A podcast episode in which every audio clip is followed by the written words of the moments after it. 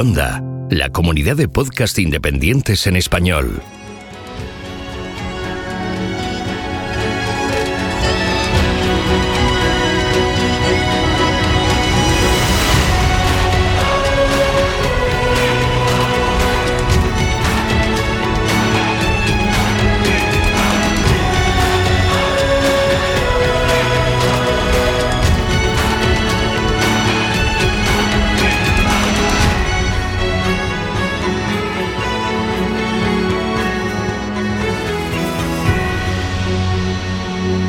Bienvenido a GeoCastaway.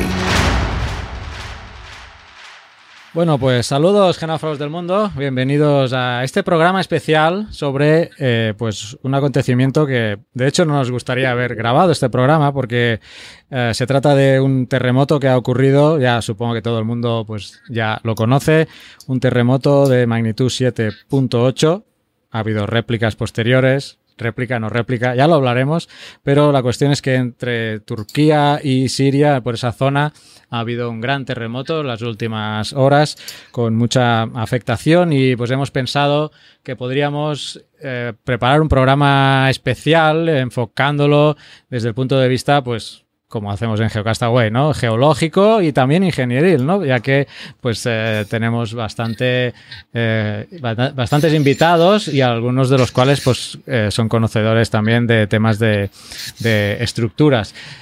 como veis, los que nos estéis viendo en YouTube, pues tenemos bastante gente.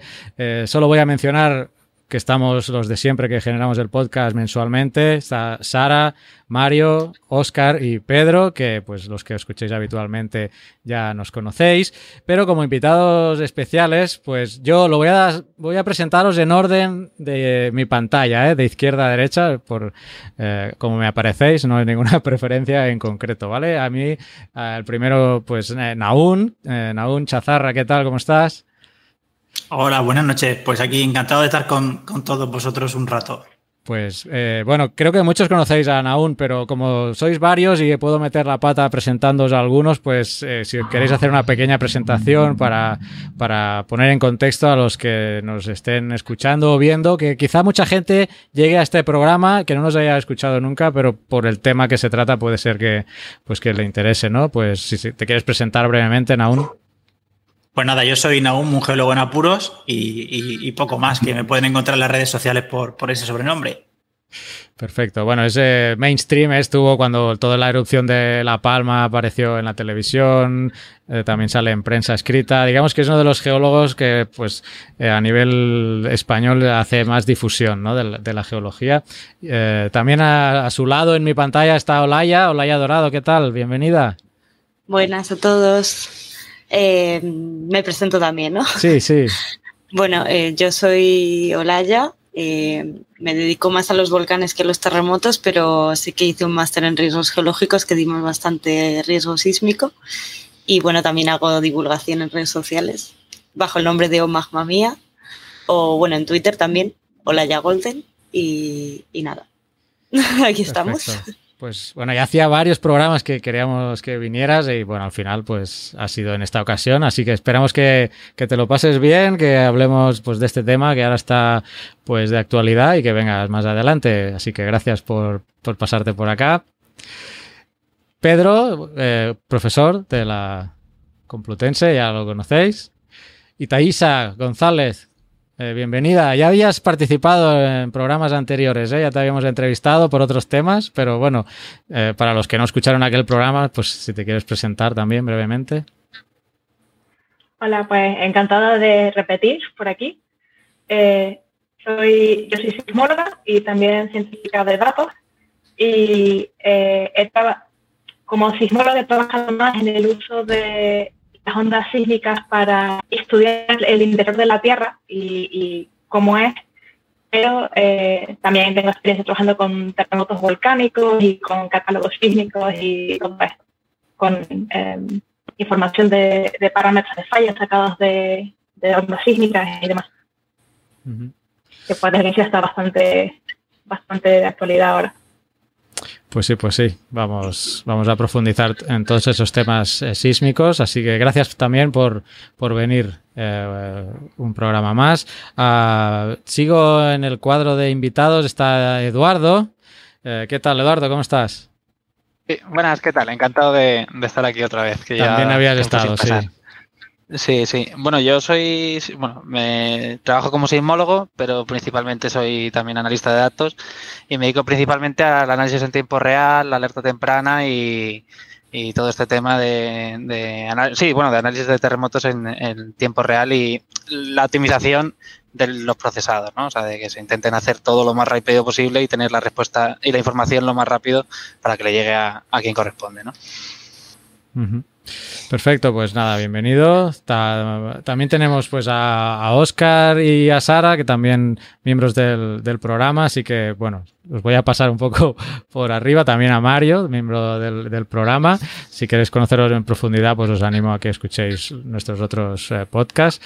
Eh, y como último invitado tenemos a Manuel, Manuel Herrador, bienvenido. Eh, pues preséntate. Yo sé que lo único que puedo decir es que eres la parte de ingeniería, ¿no? Un poco con Sara, junto con Sara. sí, sí. Eh, así, pero si te puedes presentar un poco más para también nuestros oyentes. Pues sí, yo soy, bueno, de formación ingeniero de caminos, soy, después ya en realidad por lo que te lleva la vida, pues ingeniero estructural. Es una, una definición más precisa y más internacional. Soy profesor de estructuras de hormigón en la Escuela de Caminos de la Universidad de La Coruña y dentro de mis líneas de trabajo está rehabilitación y refuerzo estructural y pues alguna de las cosas que me especialicé en su momento y que también he podido trabajar es precisamente el estudio de estructuras para su rehabilitación y refuerzo con vistas al, diseño sísmico. También doy clase de cosas de estas.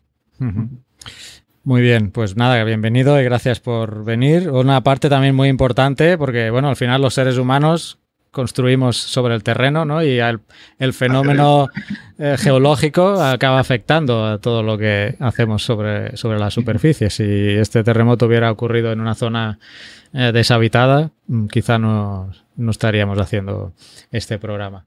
Em, no sé, Oscar, ¿qué te parece si pongo en contexto un poco los datos macro del, del, sismo y luego pues te paso la pelota a ti y vamos planteando ciertas, ciertas cuestiones? Venga.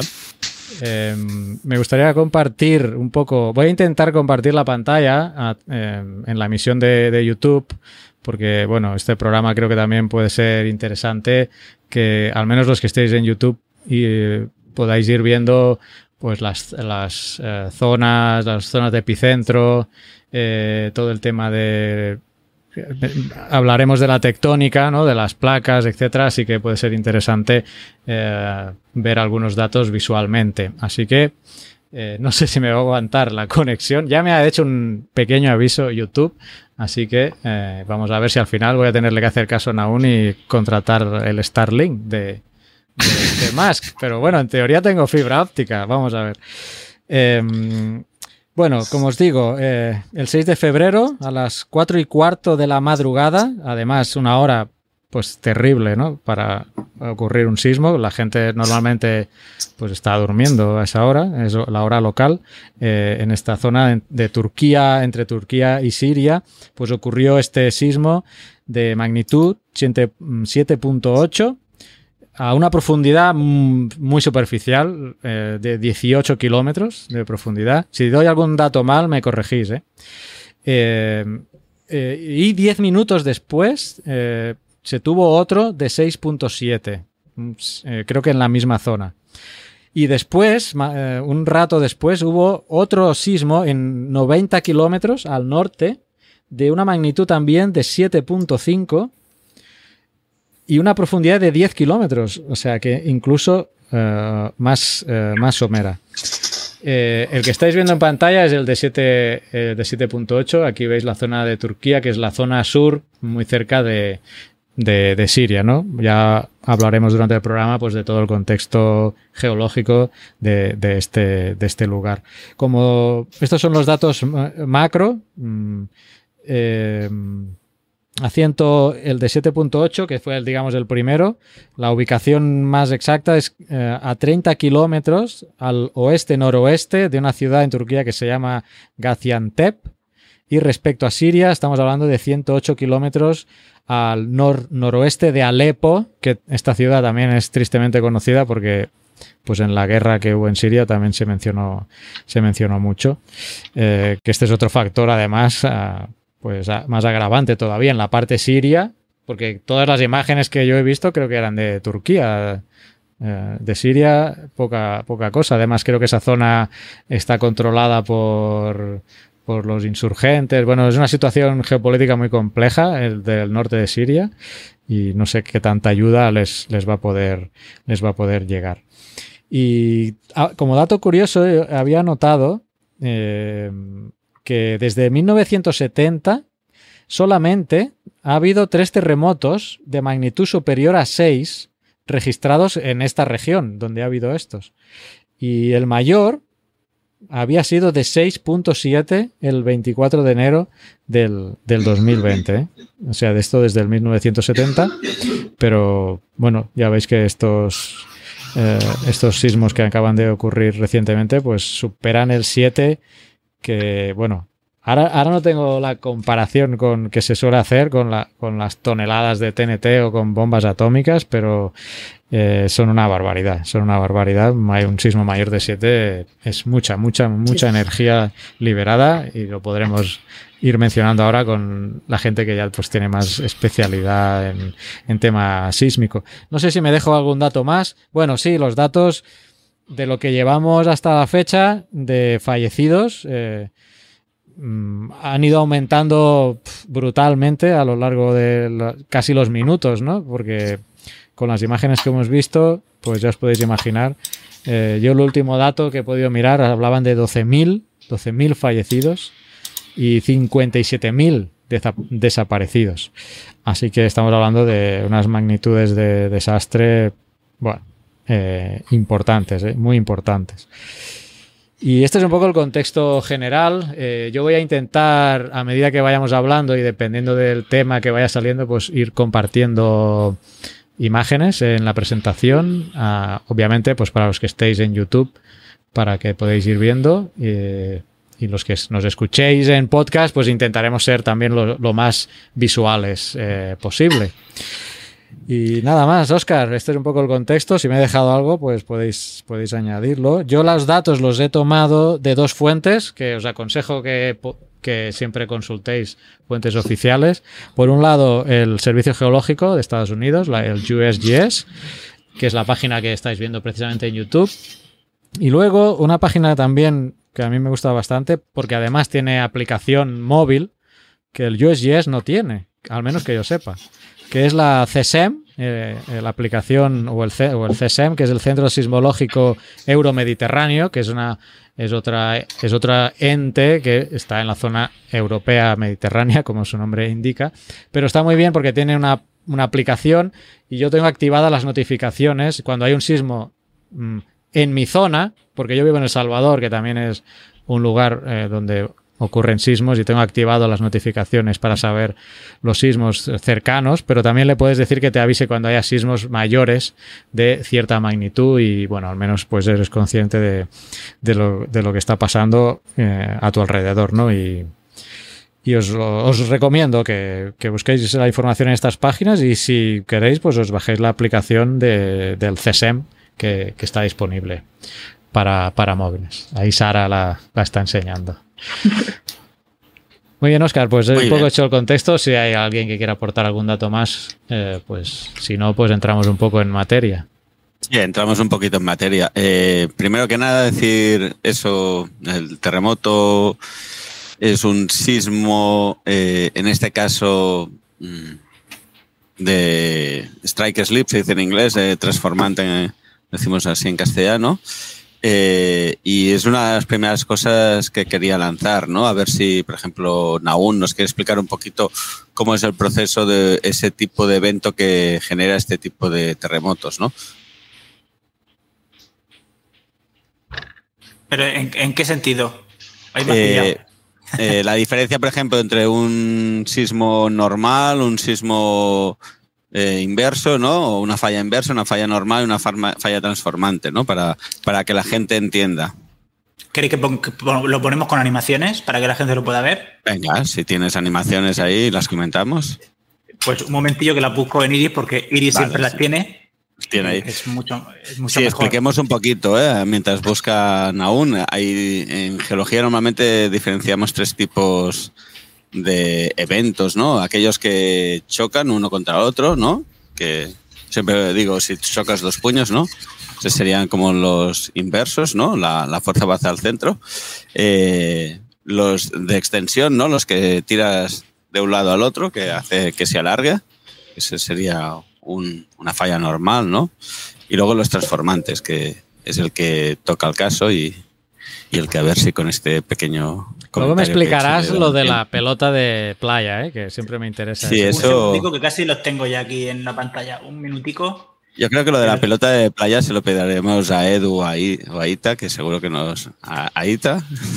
Edu dice que no. Aquí uno esto y espérate.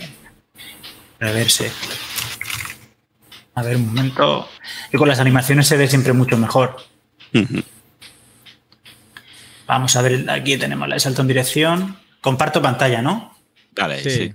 Igualmente Sí, intentemos, como va a salir en formato podcast, en, lo- en la medida de lo posible, también pensar un poco en la gente que, Vale. nos, que nos oiga luego. Solo Vale, pues lo comentamos al compás de la animación también. A ver, un momentillo que pongo un par de yo me hago un lío aquí con estos botones. Una ventana, una ventana. Esta es. A ver. A ver. No sé si. ¿Veis ya mi ventana? Sí, se ve perfectamente. Sí, bueno, pues una, una falla de salto en dirección es cuando un bloque de ambos lados, de- bueno, o dos bloques a ambos lados de una falla, uno se mueve con respecto a otro principalmente con un movimiento horizontal.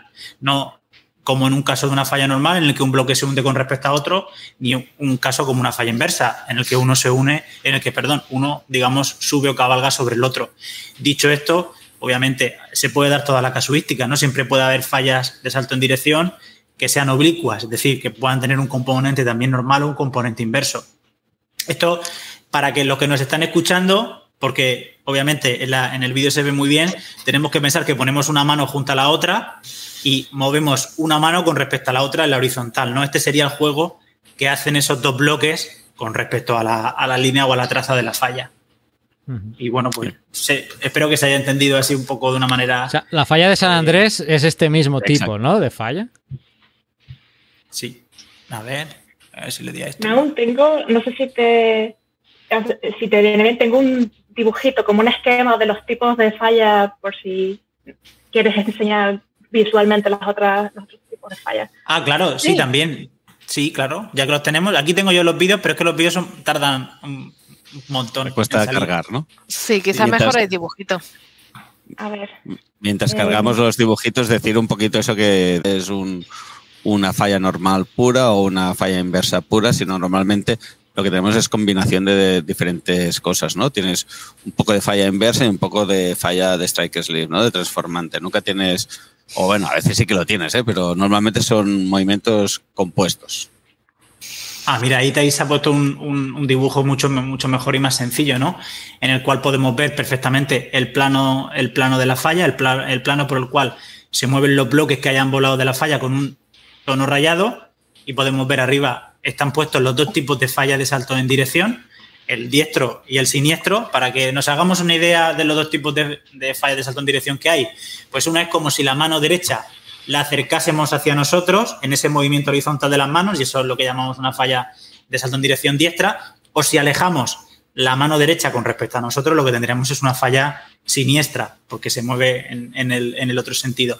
Y luego, bueno, tenemos los otros dos tipos de falla. En este caso, lo estamos viendo como una falla totalmente pura, que sería la falla normal, que es un mecanismo de extensión, en la cual, pues, un bloque se desliza en sentido hacia abajo, por decir también de una manera sencilla, con respecto al, al- al bloque que queda en el otro lado, y luego en la falla inversa, que es un mecanismo más compresivo, ¿no? en el cual un bloque acaba montando al otro con respecto a esa línea de fractura que es la falla. Echo de menos la rotacional. La falla torsional. eh, creo que... Esas ya son más raras. Sí. Estaba aquí buscando así algún dibujo, a ver. Hay alguna, hay meca- mecanismos focales aquí. Luego ya si vemos lo de las pelotas de playa y eso, a ver, aquí, arriba. Eh, pero son todos muy ejemplos muy sencillos, muy clásicos. No, no hay algún, ninguno así muy, muy raro. Por ejemplo, estas son strike slip, pero con un poco de, de normal o de... Pero bueno, no hay ninguna así de Mirando un poquito de cada, ¿no? Ahora Ita nos está enseñando un, un ejemplo de imágenes con pelotas de playa, que no sé si los, todos los oyentes lo conocerán, pero es una, una representación muy habitual en, en, en, sísmica y en geología para conocer los terremotos que parecen, realmente se dicen pelotas de playa porque parecen pelotas de playa. Y siempre van pintadas en dos colores, o negro y blanco, o a veces también el, el USGS, el USGS, utiliza el azul y el blanco. Eh, y una, una regla memotécnica que yo creo que a Mario le gustará mucho, alguna vez le hemos dicho, ¿no? Que va bien pensar eh, en la gente de Star Wars, ¿no? De eh, la fuerza siempre va hacia el lado oscuro, ¿no? Era así. Entonces, para saber cómo funciona el lado pintado, tú tienes que imaginar que con dos dedos aprietas hacia, hacia la zona donde está el negro. Entonces, si la parte negra está en el centro, si aprietas, esa es una, una compresiva. Y en cambio, si la, el blanco está en el centro y los negros están al lado, ¿no? Con las manos vas hacia afuera. O sea que eso sería extensivo. A mí me va perfecto para acordarme, porque es una tontería, pero mira, siempre va bien. La, la verdad es que va súper bien para acordarse. Pues bien, eh, hemos comentado un poquito esto, ¿no? Los diferentes tipos de falla. En este caso tenemos un elemento transformante, es decir, la, el evento no causó un plano de falla visible, sino que el, el plano de falla... Eh, ups, Ups. eh, me caí, perdón. Eh, no se pueden utilizar las manos, que es peligroso. el plano de falla lo que no se ve porque es, para, es, es paralelo, ¿no? Esto en la foto de la calle, de la carretera, puede, podría visualizarse ahí. Por, ¿no? Exacto, sí, dale la, foto de la, carretera. la voy a a ver que buscar. eso, Digamos que no hay salto vertical, pero sí que se ve el plano de falla. Sí, perdón, no, eh, muy bien dicho. Eh, no, no, no hay un salto vertical, sino que hay un salto horizontal, ¿no? ¿Lo digo bien o paralelo? Mira, aquí tenemos una imagen que se ve la carretera, ¿no? Que está cortada y realmente ves que un lado de la carretera se ha ido hacia la derecha y el otro se ha ido hacia la izquierda. Y de hecho, la línea discontinua que iba por el centro, pues encaja con la línea continua de la derecha, ¿no? Ahí se ve que el, el plano, el movimiento ha sido puramente horizontal, no, no hay desplazamiento en vertical. Creo, creo que había una ligera componente vertical en los Sí, en- mecanismos en la- focales. Lo que no, no sé si, si normal o inversa. Sí, recuerdo un poquito de componente, eh, diría que eh, eh, extensiva, o sea, normal. Extensiva, normal. Luego lo puedo buscar en la página del USGS, lo puedo buscar. Eh, lo que quizá nos hemos ido al detalle de lo Sí, que- yo iba a decir a esto, eh, ¿por qué pasa un terremoto aquí? ¿no? ¿Por, ¿Por qué tenemos un terremoto en esta zona? Que esta es una de las cosas que yo creo que es más importante, ¿no? Porque esta, esta zona es sísmicamente activa, entonces eh, no sé si también aún habíamos comentado que quizá nos lo puede explicar bien. Eh, ¿Por qué tenemos esta sismicidad tan marcada y histórica? ¿no? Porque Turquía no es un país que, que por desgracia nos haya venido de nuevo, sino que sabemos que hay terremotos en esa zona. Eh, históricamente, yo cuando era joven me acuerdo que hubo uno bastante importante también. Entonces, Cuando, cuando era joven te refieres al de 1999, al de Izmit, ¿no? Sí, en esa época era joven yo. Sí. bueno, pues sí, eh, Turquía es una zona de, de gran sismicidad porque, bueno, hay muchos límites de placa a su alrededor y, y siempre decimos, ¿no? Que la mayor parte de la actividad geológica del mundo se suele dar en los límites de placa y en este caso la mayor parte también de Turquía se encuentra sobre una placa que es la placa de Anatolia que está aguantando la convergencia de la placa arábiga por el sur, en su movimiento hacia el norte. La placa de Anatolia está rotando hacia el oeste y por el norte tenemos la placa eurasiática, ¿no? Entonces, bueno, en esas líneas que marcan, en este caso, el límite de placa, en este caso la línea de, que marca el límite de placa por el, por el sur es la falla de, de la Anatolia Oriental, es donde se ha producido este terremoto, ¿no? Donde se ha producido toda esta acumulación de esfuerzos y donde finalmente se ha desencadenado el terremoto del pasado día 6, 6 de febrero. Para que nos hagamos una idea de, de, cuánta convergencia aguanta, si no recuerdo mal, creo que por la parte de la placa arábiga está aguantando una convergencia de unos 15 milímetros al año y por parte de la rotación de la placa de Anatolia, unos 20 milímetros de rotación hacia el oeste. O sea que es una zona donde hay un movimiento importante. A veces a escala humana, lo de los 20 milímetros o lo de los 15 milímetros nos parece muy poco, pero en una escala geológica estamos hablando de, de, un movimiento, pues obviamente bastante, bastante importante, aunque hay lugares del mundo donde se mueve mucho más, ¿no? Pero cuanto más se mueve al final una placa con respecto a otra o donde hay una mayor velocidad de convergencia, es donde encontramos también pues, mayores líneas, muchas veces mayores líneas de fractura y por lo tanto una posibilidad mayor de eventos sísmicos. Y precisamente es que la falla de la Anatolia Oriental, si no recuerdo mal, porque hablo de memoria, en 1882 también hubo un terremoto, ya sé que parece mucho tiempo, ¿no? De una magnitud similar, creo que si no recuerdo mal, de, de 7,4 y que también causó miles de víctimas mortales. Lo que pasa es que sí que es verdad que en, los en las últimas décadas, que es el periodo que quizá tenemos un refresco mucho mayor en nuestra memoria, ha habido muchos menos terremotos de esa, de esa magnitud, ¿no? Y por lo tanto, muchas veces olvidamos que en el pasado, aunque haya sido un siglo atrás, sí que ha habido eventos mucho más destructivos. Y por supuesto, Turquía es un, un país con una sismicidad tremenda. Hemos recordado el terremoto de 1999 de Izmir, pero también hubo uno en en 1939, también de magnitud 7,8, que digamos que empata en magnitud con el, con el terremoto del pasado 7 de febrero y que también causó decenas de miles de muertos, ¿no? O sea que es un país con muchísima, con muchísima sismicidad. Y a nivel general, podríamos decir, para que la gente que no conoce mucho el tema de geología, podríamos decir que es una zona que absorbe los movimientos de la conversión que tiene África con, o del choque que tiene África contra, contra Eurasia, por decirlo de una manera? Pues mm, no lo sé exactamente. Realmente la mayor parte de la convergencia es la que se lleva por parte de la placa de la placa arábiga. No sé cuánto se lleva tampoco de la africana, porque obviamente, además, en la zona de la placa de Anatolia hay casi, hay casi un punto triple, ¿no? Entre, sí. entre placas. Y hay, un, hay una colisión, obviamente todo contribuye, pero parece ser que la mayor parte del movimiento, en este caso, se debe, o de la, ah. o de la, o de la actividad de estas fallas, se debe a esa convergencia con la placa arábiga. Uh -huh. Vale, queda, queda entendido. Pues bien, ya tenemos un poco la situación. Eh, una de las cosas que queríamos comentar es, claro, esto lo de nos enteramos porque hay unos sismógrafos que lo detectan y emiten alertas, ¿no? Que hoy en día, como decíamos antes, hay aplicaciones móviles que nos saltan la alerta todo súper rápido y, y, nos permiten saber que ha habido un terremoto, ¿no? En una zona y, y para las autoridades es un, una cosa importantísima para poder gestionar la emergencia y todo esto. Entonces, queríamos conocer un poquito más cómo funciona esto de cómo se detectan los terremotos, ¿no? Con, qué sistema se recogen los datos, cómo se analizan los datos, eh, cómo se dan los datos, ¿no? Porque a nivel informativo muchas veces en este podcast y en otros ambientes ya lo hemos comentado mucho, ¿no? El tipo de magnitudes que se dan, si se utiliza la palabra Richter o no.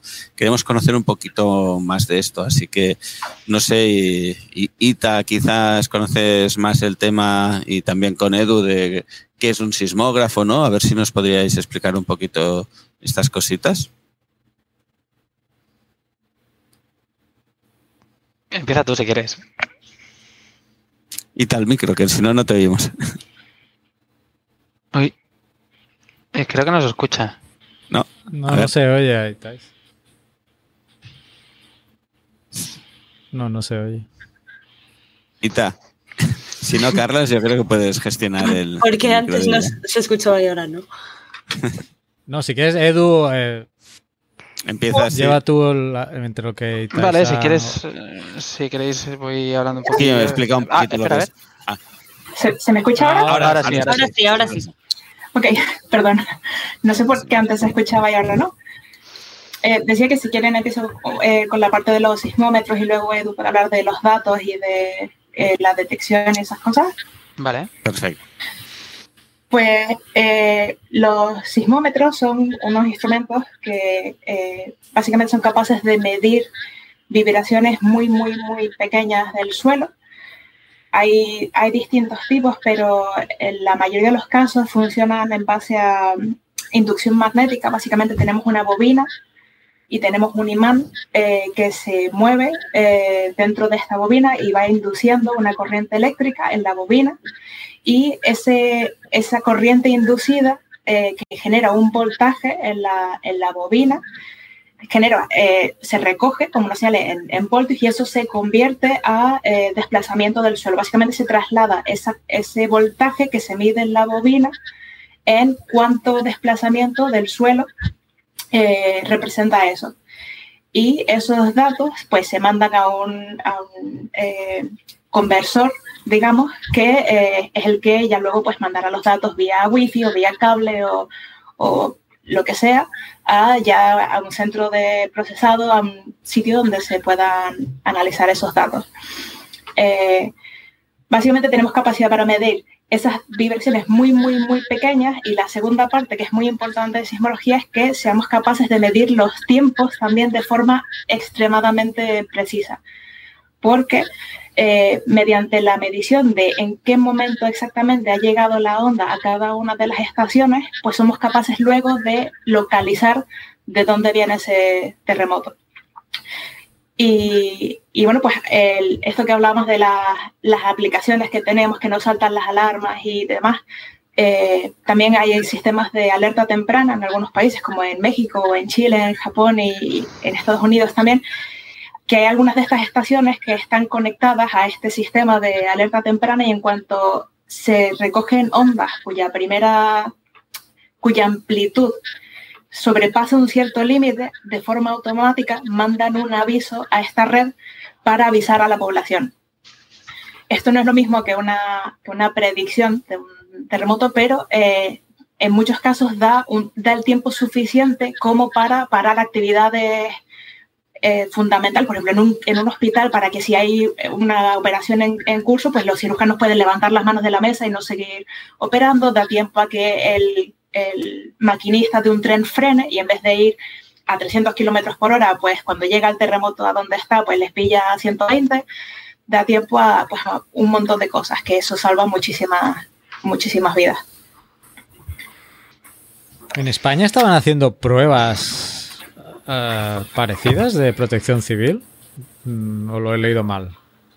¿No, sabéis? Sí, sí en algunos países se están haciendo, sí. Por ejemplo, Cataluña, que ahora ha cogido la, la capacidad de gestionar ese sistema, que antes era estatal y ahora ha pasado a ser autonómico, como mínimo en Cataluña. Yo sé que están haciendo eventos de, de envío masivo de SMS o mensajes a los móviles, no sé qué formato exactamente, pero sí que se están probando estos tipos. Creo que es una alarma fuerte es que una alarma en el móvil, incluso aunque lo tengas en silencio. Sí. Los que hayáis estado en Estados Unidos, de pues, alguna beca doctoral o postdoctoral o porque yo he estado, de, estado de viaje, pero me han caído al, con la, conectado a la. Cuando vas y te conectas a la red de ellos, a la compañía telefónica de turno de ahí, y, me, cayeron mensajes de, tornado, de alertas de tornado.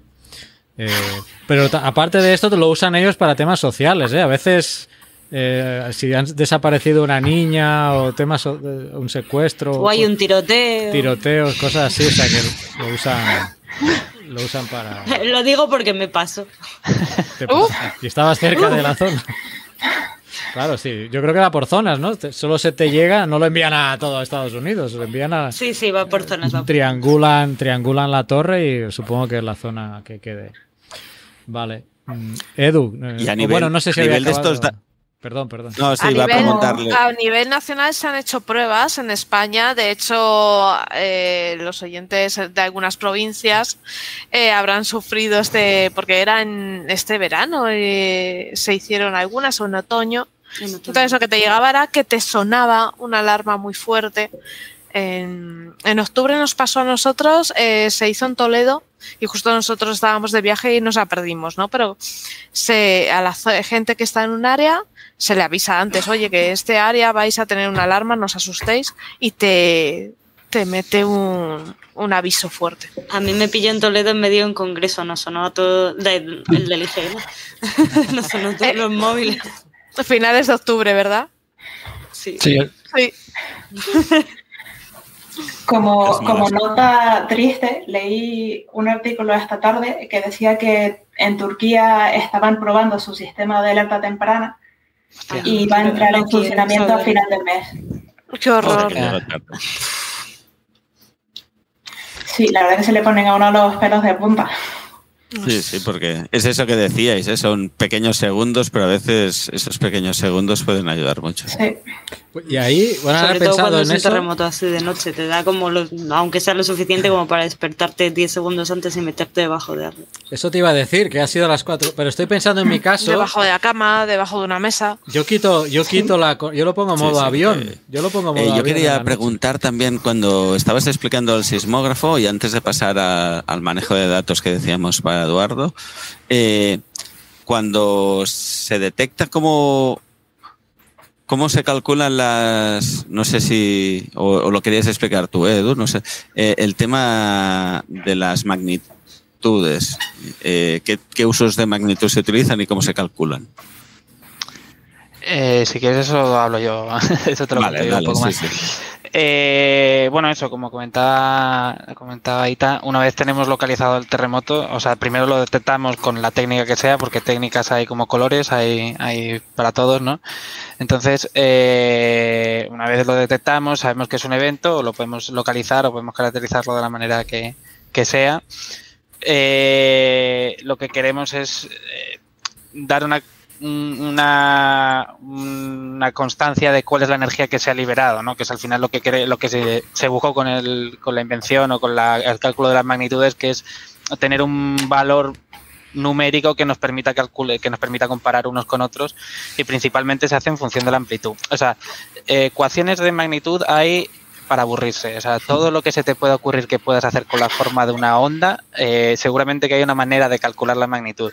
Eh, bueno, como sabéis, un terremoto tiene una primera onda, que es la onda P, y una onda S. Vale, pues hay magnitudes que se calculan con la onda P, eh, magnitudes que se calculan con la onda S, magnitudes que se calculan con la coda, que es la, señal que viene después, ¿no? con las ondas superficiales. Hay, hay magnitudes que se calculan con la diferencia entre P y S, o sea, hay y con la distancia, ¿no? To- o sea, con la- pero principalmente se hace con la distancia del evento a, a la estación. Después tienes que eh, a sumarle eh, correcciones locales, porque claro, no todas las zonas, no todos los suelos eh, registran la igual. onda igual. Claro, no la onda no se transmite igual en todos los suelos, esto se- lo sabéis vosotros mejor que yo. Entonces, en algunas zonas tendrás atenuaciones, otras zonas tendrás amplificaciones y tienes que hacer esas correcciones. ¿no? Pues una vez haces todos estos estudios para caracterizar bien tus, tus sensores y, cómo registran, pues puedes tener una magnitud lo mejor posible o lo más fehaciente. Normalmente lo que, lo que hablamos esto de la escala, la escala Richter, ¿no? De la, de la magnitud local que, que se puede decir, tú puedes calibrar tu, tu red, o sea, tú lo que quieres realmente es tener una magnitud lo más homogénea posible a todo el mundo para poder, por ejemplo, comparar este terremoto con un terremoto en la península o con un terremoto en El Salvador, ¿no? O sea, donde sea. Y para poder compararlos, pues necesitas una escala más o menos común. Eso fue lo que se intentó en primera instancia con la escala Richter, que bueno, se hizo lo que se pudo, y en muchos sitios se utiliza esta escala, o sea, la magnitud local, eh, calibrada a las, a las amplificaciones y atenuaciones locales que tú tienes en cada zona, pues, pues tienes este tipo de, de magnitudes. Después, aparte, tenemos lo que, lo que conocemos como magnitud momento, ¿no?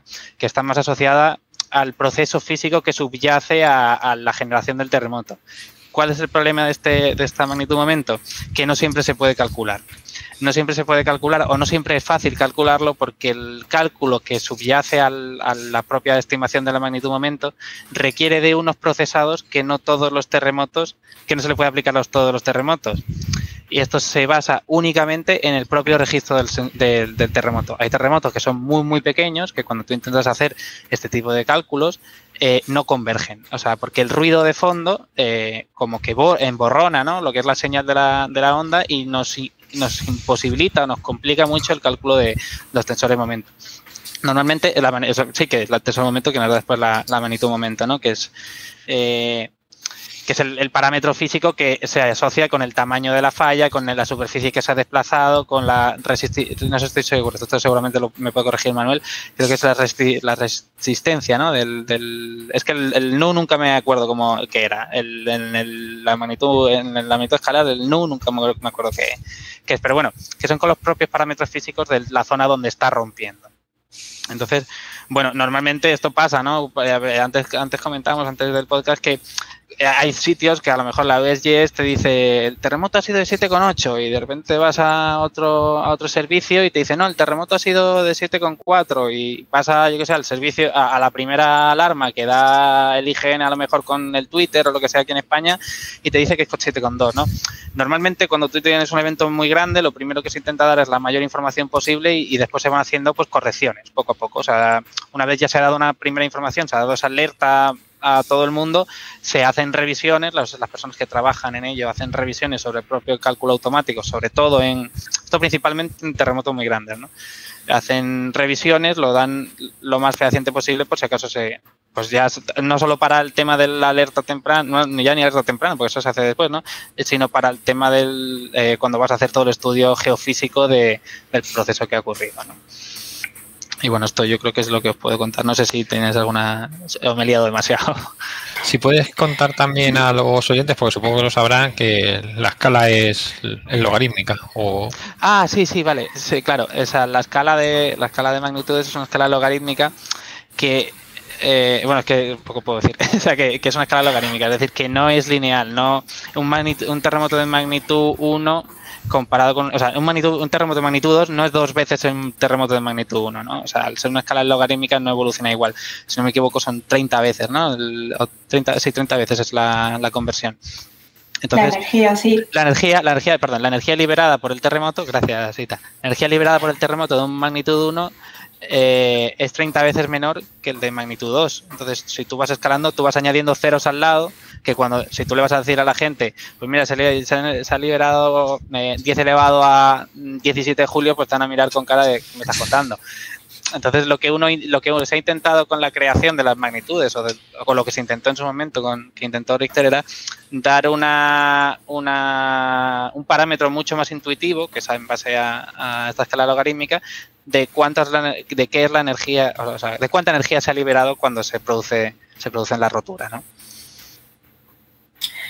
Yo hay una cosa que quiero comentar, visto lo que se ha visto en prensa en estos días en un montón de sitios, y es que eh, esta, la magnitud, la escala Richter que ha mencionado Edu, que ya no se usa, aunque a los medios les encante seguirla. Yo sé que en este podcast se ha mencionado un montón de veces ya, pero parece que eh, sigue sin ser suficiente, pero la escala Richter se diseñó para terremotos pequeños del sur de California, medidos con un eh, sismómetro particular que esa escala después se vio que infraestima bastante los terremotos grandes y que no generaliza bien cuando se aplica a otros sitios y cuando los terremotos se miden con otros instrumentos.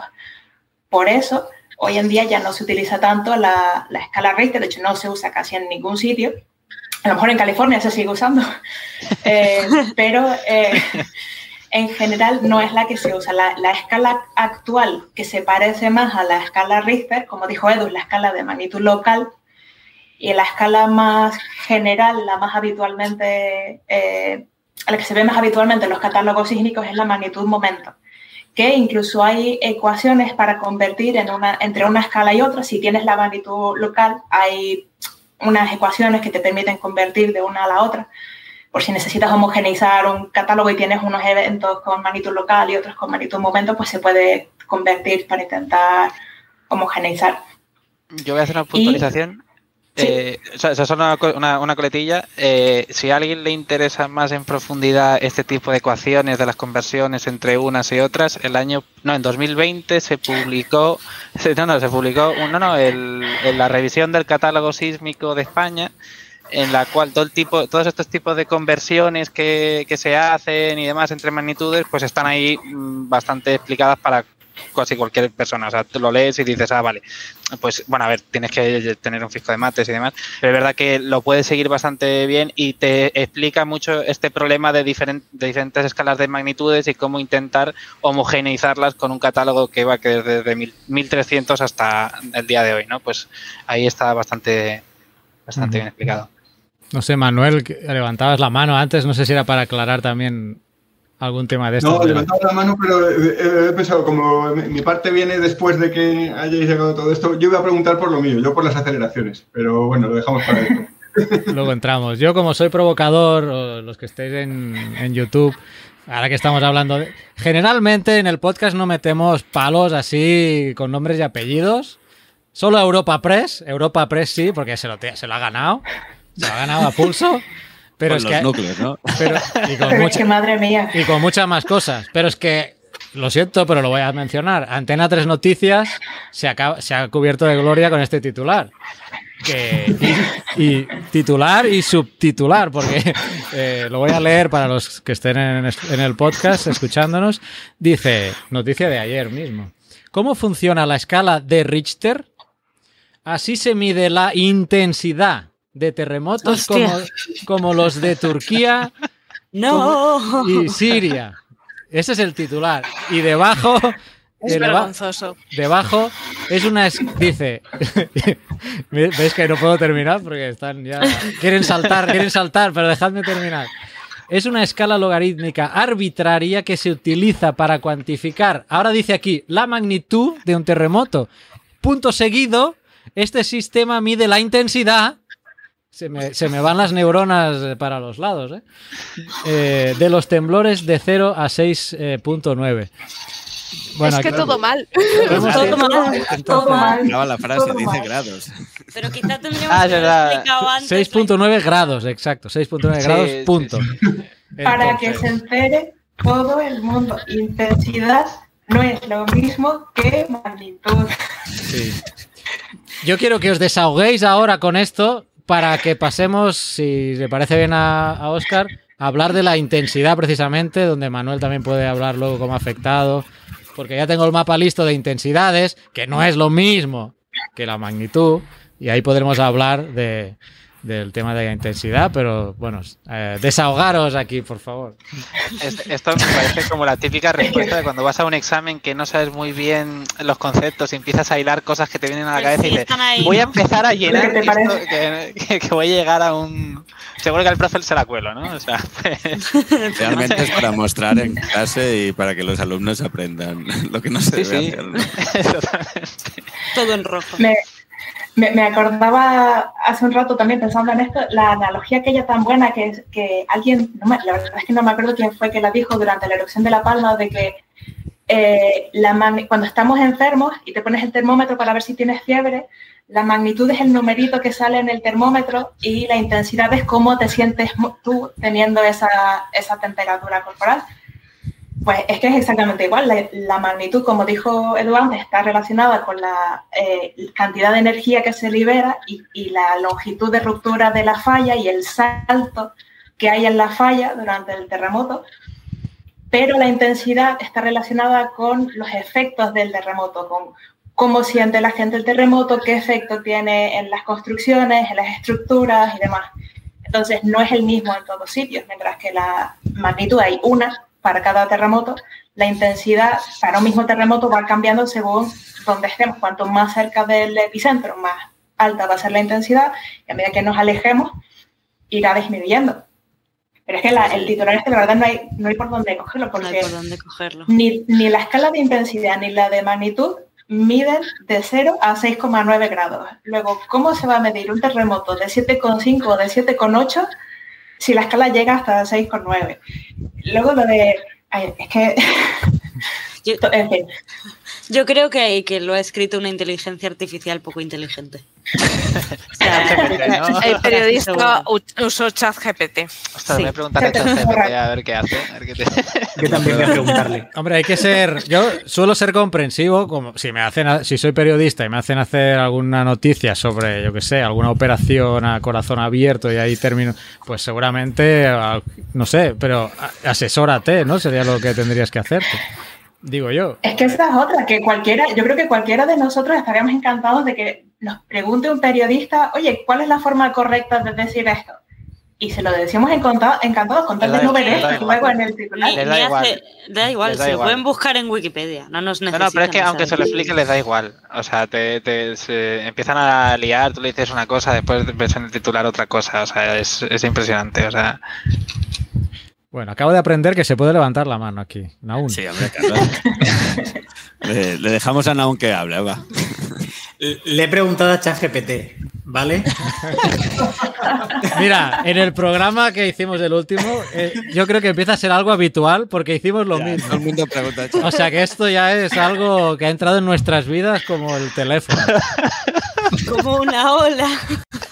Y bueno, no lo, ha, no lo ha hecho, no lo ha hecho muy mal. De hecho, pone al final, dice, es importante señalar que la magnitud Richter no mide la intensidad o el daño causado por un terremoto, sino la magnitud de la sacudida sísmica en sí.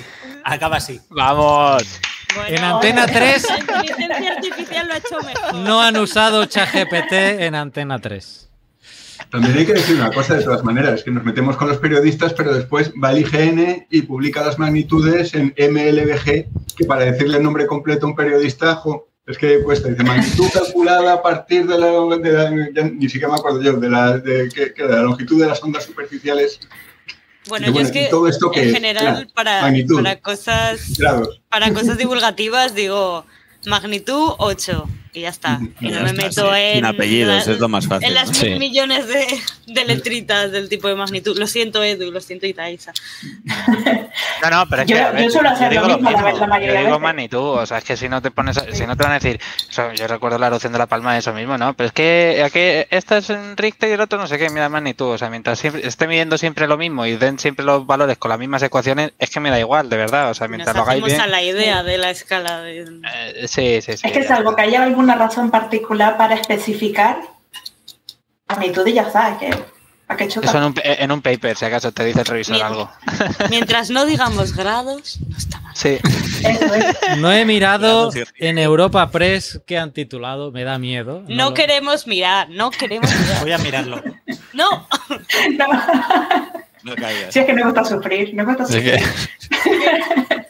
Bueno, aprovechando que estábamos hablando de, y de intensidades. Sí, voy a eh, compartir pasamos la- un poquito a eso, ¿no? Que es lo que decíamos, cuando tienes fiebre, ¿no? Tú tienes 38 grados, pero una persona a 38 grados, hay alguien que dice, oye, antes de la pandemia, ahora ya quizá no, pero me voy a trabajar sin ningún problema, y hay gente que está tirada en la cama destrozada, ¿no? Pues un poquito en los terremotos pasa igual, ¿no? Tú puedes, el evento es 7.7 y puede ser, o 7.8, y, y puede tener eh, eh, efectos catastróficos y otro de 7.7 puede tener muy pocos efectos. Entonces, ahí está la intensidad, ¿no? Que la intensidad te, entiendo que es como lo percibe la población, ¿no? No sé. Sí, sí. ¿Qué efectos sí, tiene también al los final en efectos que tiene la infraestructura. Son, perdona, Olaya.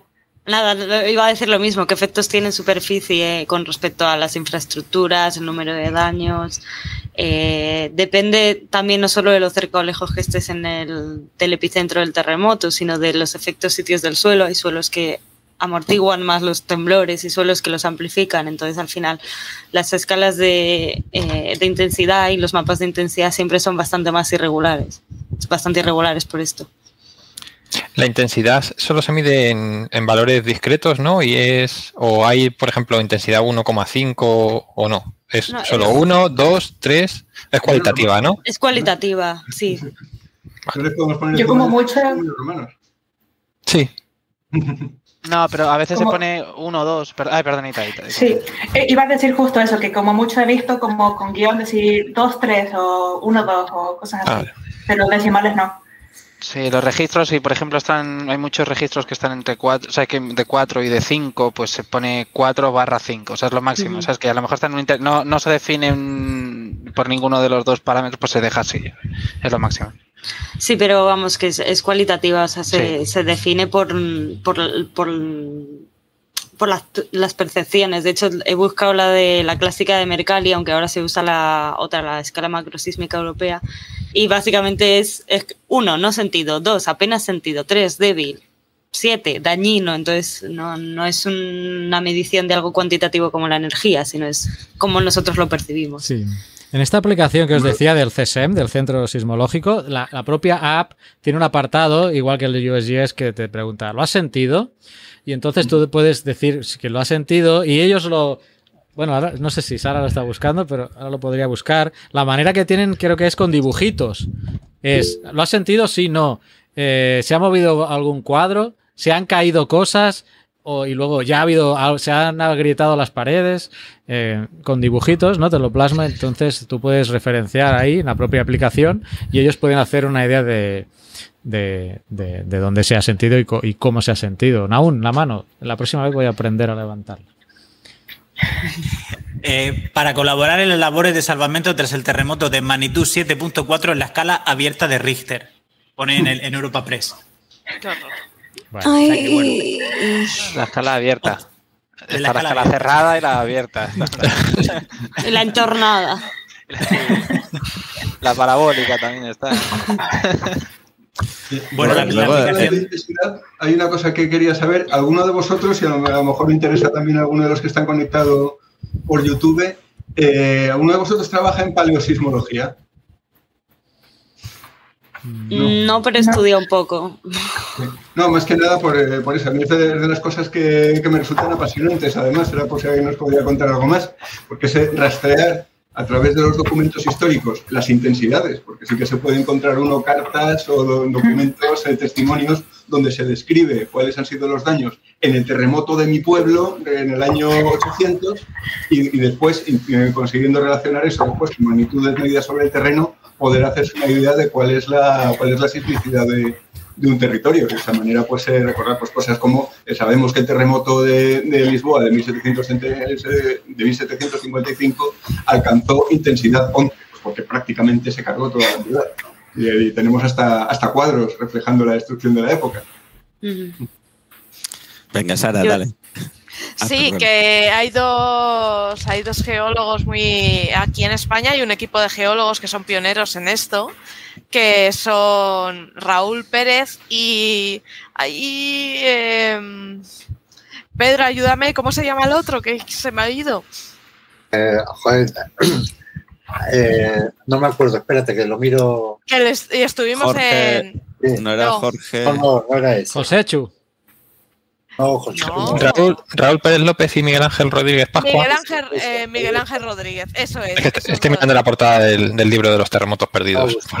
Sí, estos dos eh, forman, han formado un equipo que son pioneros en España y eh, estudian a raíz de los yacimientos arqueológicos, van viendo un poco los, los signos de, de terremotos. Comenzaron además en Alcalá de Henares en el yacimiento de, de Complutum porque la ciudad de Complutum de Alcalá de Henares es una ciudad que se abandonó muy rápido, abruptamente, y esta ciudad eh, presenta en la excavación, eh, presenta losas muy grandes de mármol partidas directamente, con restos de licuefacciones, eh, muros caídos, o sea, se ve...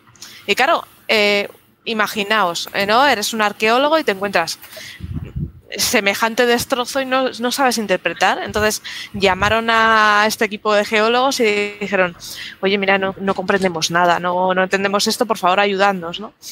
Entonces esta, estos geólogos aparecieron allí, vieron un poco eh, la situación del yacimiento, vieron los, los daños y corriendo de repente se fueron un unos metros fuera de yacimiento y cavaron una. Una. una trinchera. Hicieron, su trinchera y claro, llegan los arqueólogos, oye chicos, que el yacimiento está ahí, ¿dónde vais? Dice, calla, calla, calla, calla, calla. Total, que se pone a cavar la trinchera y aparece, aparece un deslizamiento y dice, ya está, ya con esto aquí hubo un terremoto. Y de repente desaparecieron, salieron corriendo. Y es que se fueron a buscar a Falla, que lo originó. Entonces ya empezaron a documentar y tal. Y a nosotros eh, Miguel Ángel nos dio una charla magnífica explicando todo el daño que había ocurrido ahí en Complutum.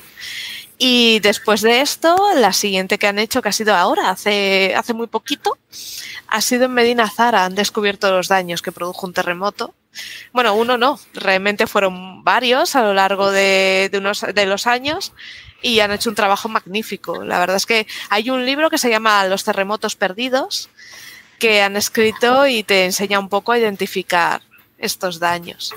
Repito la broma del otro episodio, ¿eh? los daños de Medina Zara, no del grupo, sino de... Eh, le paso la palabra a Olaya, creo que le toca ahora esto que, a Carlas. esto que acaba de contar Sara me parece interesantísimo. O sea, no conocía la historia de Compluton y ya me he apuntado el nombre del libro porque merece la pena leerlo. Yo conocía de la paleosismología porque en el, aquí en Barcelona, en el máster, nuestra profesora también trabaja en ello, se llama María Ortuño, y ella está eh, trabaja en fallas de Cataluña y del sur de España, de Andalucía, que es la zona más activa de, de la península. Y básicamente lo que se trata esta, esta técnica, que nosotros en la salida de campo fuimos a ver cómo se hacía, es eso, cavas un agujero en el, en el suelo y vas correlacionando las distintas capitas que, que, marcan las roturas de los distintos terremotos que ha ido habiendo, de un lado a otro de la falla. Es muy difícil porque tienes que encontrar como justo el plano en el que estás cortando el hacer la trinchera, en el que te marca la, el desplazamiento máximo de, de la falla y todo. Y a partir de eso puedes extrapolar las magnitudes que, hubo en el pasado. Y si encima tienes la suerte de que puedes datar los depósitos de rocas que hay entre los movimientos, le puedes meter el componente tiempo, lo que te permite calcular eh, periodos de recurrencia y hacer eh, estudios de peligrosidad muchísimo más al detalle. Entonces esto nos permite ir como más allá eh, a la hora de, de prepararnos en, en el riesgo sísmico de una zona, porque nosotros al final los sismómetros los tenemos desde hace nada, geológicamente hablando, pero no tenemos registro de lo que pasó antes. Entonces la única forma es a partir de registros históricos, a partir de registros arqueológicos, antes de, digamos, que hubiera registro escrito, o más allá es a partir de la, de la geología, que nos permite ir pues antes de que estuvieran incluso lo, los seres humanos. Y eso es súper interesante porque, claro, quizá en, por ejemplo, en el centro de España está considerado como que no es una zona sísmica, pero realmente podría haber terremotos un poco grandes. Lo que pasa es que tienen periodos de recurrencia tan altos que ahora mismo mmm, ni los imaginamos porque no, no, lo, no hay nada que los registre. Pero gracias a ese tipo de estudios podemos ir más allá. Muy bien, para repartir un poco palabras le paso a Edu y luego entramos un poco en el tema de las intensidades y las aceleraciones. Venga, Edu. Yo es lo último que voy a decir porque me tengo, me tengo que ir, eh, perdón. Me voy a, os digo lo mismo que antes, porque Manuel hablaba también de esto de registros escritos y demás. El, el documento este de la revisión del catálogo sísmico de Canarias tiene también toda la revisión de cómo se hizo una revisión de todos los terremotos que habían registro escrito en algún sitio en Canarias y lo digo por si os gusta este tema de, de, mirarlo, está guay. Ah, es más moderno, es mucho más moderno que lo que es más moderno que lo que comentaba Olaya, ¿sabes? Esta gente pues se puso a leer eh, tal, no es la aventura ¿no? que tienes cuando vas a, campo. Pero bueno, pues si alguien, alguien interesaba y decir que disculpadme pues que me tengo que ir y, que gracias por, por, la invitación. Muchísimas gracias a ti por haber aceptado la invitación y explicarnos estas cosas que siempre es un placer escucharte. La próxima vez vengo más tiempo, ¿verdad? Venga, un abrazo. un abrazo. Hasta luego, Edu. Carlas, a ver, ¿nos querías contar algo o, o le damos al tema de sí, las no, yo iba a pasaros ya al, al, tema de precisamente de la pantalla que estamos compartiendo por YouTube, que es el mapa de intensidades, que me parece interesante y pues quizá ahí vosotros podéis explayaros más, pero a mí lo, más relevante es ver cómo se focaliza a través de la propia falla, ¿no? Se está alineado las intensidades mayores eh, a través de la, de la falla oriental de Anatolia que comentaba al inicio, Naún, y pues es significativo cómo se ha repartido esa energía por, por la por el eslabón más débil, ¿no? Que se suele decir, y es precisamente esa, esa zona de falla.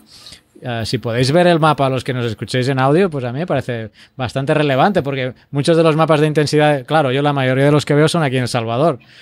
Son sismos de subducción, se producen en la costa y prácticamente pues son uh, óvalos, ¿no? Desde el epicentro hacia el interior, pero aquí Vemos una, un alineamiento muy, muy definido. Eh, entonces, no sé si podíamos pues, centrarnos más en la intensidad y vincularlo eh, también después con todo el tema constructivo y de cómo puede afectar esto a, a todas estas construcciones. Sara, ¿querías comentar algo? Sara, estás eh, silenciada. sí. Sí. Perdón, eh, con el tema que hemos hablado de aplicación en la que puedes decir si has sentido un terremoto y tal, eh, aquí en España, si nos escucháis desde España, eh, tenemos una aplicación propia que es IGN Terremotos. Os recomiendo descargarla porque es muy interesante. veréis cómo la península no para quieta. Además de también os avisa de los de Canarias y podéis avisar si sentís algo eh, como ella te va poniendo todos los terremotos que hay, si habéis sentido alguno, marcáis y dais lo he sentido y ya podéis rellenar un formulario. Que es muy importante para luego poder recoger esas intensidades. Que es una cosa que a veces no le das importancia, pero sí, cuando ocurre algo está bien contarlo porque así se puede hacer mejor el mapa de intensidades, que es lo que estamos viendo. A mí una de las cosas que me ha sorprendido más de este evento ha sido las intensidades que se decían, que a mí se me escapa un poco el número, ¿no? Cuando te dicen 0,5 Gs o, o 1 G o 2 Gs, o he llegado a leer 3 Gs, no sé si son reales. Eh, aceleraciones, ¿te refieres? Sí, aceleraciones, ¿no? Te dan valores de aceleraciones de 3G y, o 2G que no, que yo ya digo, ¿eh? son esos, típicos valores que tú recibes, ¿no? En tu mente dices, hola, son tres, todo el mundo se está alarmando, pues debe ser brutal, ¿no? Entonces, eh, pedirle un poco a Manuel que trabaja o tiene más conciencia ingenieril, ¿no? A ver si nos puede aterrizar estos datos para las mentes menos, menos espabiladas. Como la mía. ¿eh? Es bastante curioso porque es, pues, pues digamos que hablamos el mismo idioma, pero eh, a veces diferentes dialectos. Eh, todo, todo lo que estáis contando, por supuesto, es apasionante. Además, aparte de profesionalmente, pues me, me suena entretenidísimo, pero después, cuando, cuando uno está viendo desde, desde mi punto de vista todos estos números, pues, las magnitudes, la dirección de la falla, se dice, bueno, ¿y la aceleración? ¿Cuál es la aceleración? Porque al final la aceleración es la manera que tenemos de cuantificar en un punto dado cómo ha llegado el terremoto. Es decir, ya se ha generado en un determinado punto, ha atravesado pues, unas ciertas distancias a través de unos estratos rocosos, se ha atenuado con el, con el tiempo y al final ha llegado a manifestarse ya en el, en el punto pues, que, que, estamos estudiando. En este caso, pues parece que la zona más golpeada ha sido la ciudad de Gaziantep en el mapa que estás, que estás enseñando ahora mismo, además se ve un gradiente potentísimo. Pues ahí está la falla que está, que está rosa, tirando a rojo, y Gaziantep ya está muy anaranjado. O sea que, por suerte, ha habido una atenuación muy potente. Eh, ¿eso que, ¿Esto qué es lo que quiere decir? Pues que los efectos de, aunque se hayan encontrado aceleraciones muy potentes, que por cierto, ya hay un informe que está colgado, estaba colgado además en SCS, Voy a pegar el enlace en el YouTube para que lo pueda mirar quien, quien quiera en el chat de ahí. Ahí está, por si alguien se lo, se lo quiere descargar, pero ya es un informe de la Universidad de, que no, no lo, sabría, no lo sabría leer, de Bogazici, en, eh, en Turquía, con los primeros análisis de, de Strong Motion, ya con, con, aceleraciones, y tiene también mapas, de, eh, mapas con isolíneas de aceleración que se parecen se parecen con salvedades a los de, al que hay en, eh, el USGS, que es el que estabas enseñando hace un momento. Espera que haya perdido la, la pestaña. Sí, ahí estamos. Eh, ¿Qué nos encontramos entonces? Pues eh, aquí es donde, aquí esto me pega a mí casi como una cosa emocional. Las aceleraciones más fuertes que parece que se han detectado, cuando digo aceleraciones, aceleración del suelo. ¿De acuerdo? Estamos solidarios con el suelo. Después, cómo se manifiesta en el edificio va a ser diferente. Pero la aceleración del suelo, de algo que está rígidamente unido al suelo. Eh, estaban alcanzando en, los puntos eh, con más intensidad 0,65, 0,67 veces la aceleración de la gravedad. Para los que no están familiarizados y que están, conectados, pues solemos hablar de esto en, como partes de la aceleración de la gravedad. La verdad es que es una, es una, es una medida muy agradable en cuanto a, en cuanto a, cosas de la cabeza, en cuanto a cómo materializarla, porque cuando uno siente una aceleración igual a la de la gravedad, pues, en un terremoto lo que te, están diciendo es que te están empujando lateralmente con una fuerza igual a tu propio peso. Entonces esto te permite hablar de fuerzas como una parte del, peso propio, que es bastante es algo bastante visible que, podemos, que podemos concebir. Pues eso, 0,67. Eh, Después en las zonas habitadas como Gaziantep, esto ya se desploma hasta 0,2 más o menos. Ahora, cuestiones, esto es mucho, poco, normal. Pues la verdad es que para mí, y es de las cosas que me tienen consternado desde que ha empezado todo esto, es sorprendentemente bajo. Eh, cuando estamos hablando de un terremoto de una magnitud muy grande, eso quiere decir que el total de la energía liberada ha sido muy fuerte, pero también sobre una zona muy extensa. No se ha concentrado en un punto y ha acelerado muchísimo una zona pequeña, sino que ha producido aceleraciones en zonas tremendas. Pues por poner referencias, eh, yo que sé, Loma Prieta en el 89 fue un terremoto que, si no me acuerdo, fue una magnitud de 6,8, 6,9 y, sin embargo, las aceleraciones alcanzaron 0,65 Gs en, en, la ciudad de, la ciudad de San Francisco, en el entorno de, de Loma Prieta. Estamos hablando de tres veces más. Lorca, en el 2011, alcanzó aceleraciones de 0,37 G. De manera que la percepción de todos estos terremotos en el punto en el que, en del que estamos hablando, en este caso me estoy refiriendo siempre, si estás encima de la falla, estás de fiesta, es otra cosa. Eh, estamos hablando, de la Ciantet, que es una zona poblada, es una ciudad de un millón y medio de habitantes ahora mismo. Ahí llegaron aceleraciones que son del orden de moderadas. Para el sismo de diseño que se tiene en cuenta en Turquía, en estos puntos, es del orden de 0,5 Gs que es que los edificios tenían que haber estado todos preparados para resistir 0,2 G de sobra. Entonces, claro, cuando ves los edificios que se han hundido, se te queda el cuerpo diciendo, ¿aquí qué ha pasado? Bueno, pues ahí está, ahí está el análisis. Hay edificios que, todavía quedaban ahí, que son anteriores al, terremoto de Izmit, que es cuando de verdad se pusieron las pilas en, Turquía, eh, y, y, al ser anteriores, pues no se ha invertido tampoco eh, dinero en, su, en, su, en el retrofit, en ese refuerzo a posteriori. Al contrario de lo que se, ha, sucedido en zonas como el norte. ha habido proyectos como el ISMED en el que se han gastado miles de millones de euros en, reforzar edificios clave en el norte de Turquía, que es, el, eh, que es el corazón económico. Pues en el sur, que son poblaciones más desfavorecidas, supongamos, siendo benévolos, que desde el 2000 se han venido construyendo las edificaciones según las nuevas normativas. Las normativas turcas, además, son muy potentes, se ha investigado muchísimo en, las universidades estos años, eh, se han puesto, son unos documentos técnicos estupendos, más interesantes que la nuestra, lo voy a decir, está bastante obsoleta. pero, claro, las normativas hay que, hay que aplicarlas. Entonces tenemos eso de salida, que un terremoto que no debería haber causado tanto daño eh, lo, pues, ha, laminado, ha laminado ciudades por, completo. Cuando uno mira la, demografía, además de la zona, te das cuenta de que es que eh, son unos números tremendos. En los años 50 ahí vivían 100.000 personas y en el 2000 vivió un millón. Es que eh, y en toda esa época pues han tenido que construir bloques, pues ya sabemos cómo se construyen los bloques cuando tenemos esas entradas de población, además pues eh, en una zona donde me parece que hay, también bastante minería y hay industria, pues hay una demanda de población tremenda y se ha construido como, como se ha construido.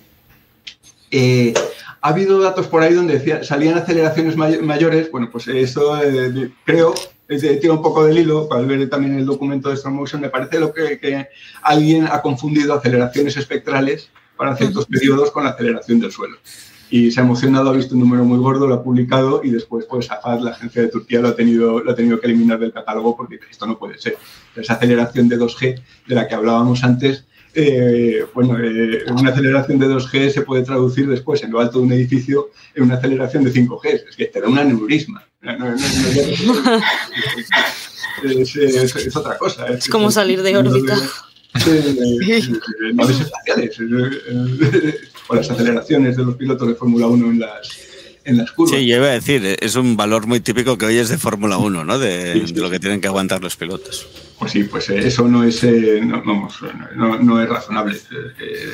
Eh, ya digo, terremotos en Kobe tampoco llegaron a, G. En Chile me parece que había algunos medidos recientes que sí que había llegado en algunos puntos la aceleración, la aceleración del suelo a 1,1, pero no, no, no, era, no era ni, los, ni lo que habían sacado los primeros números aquí, ni eso.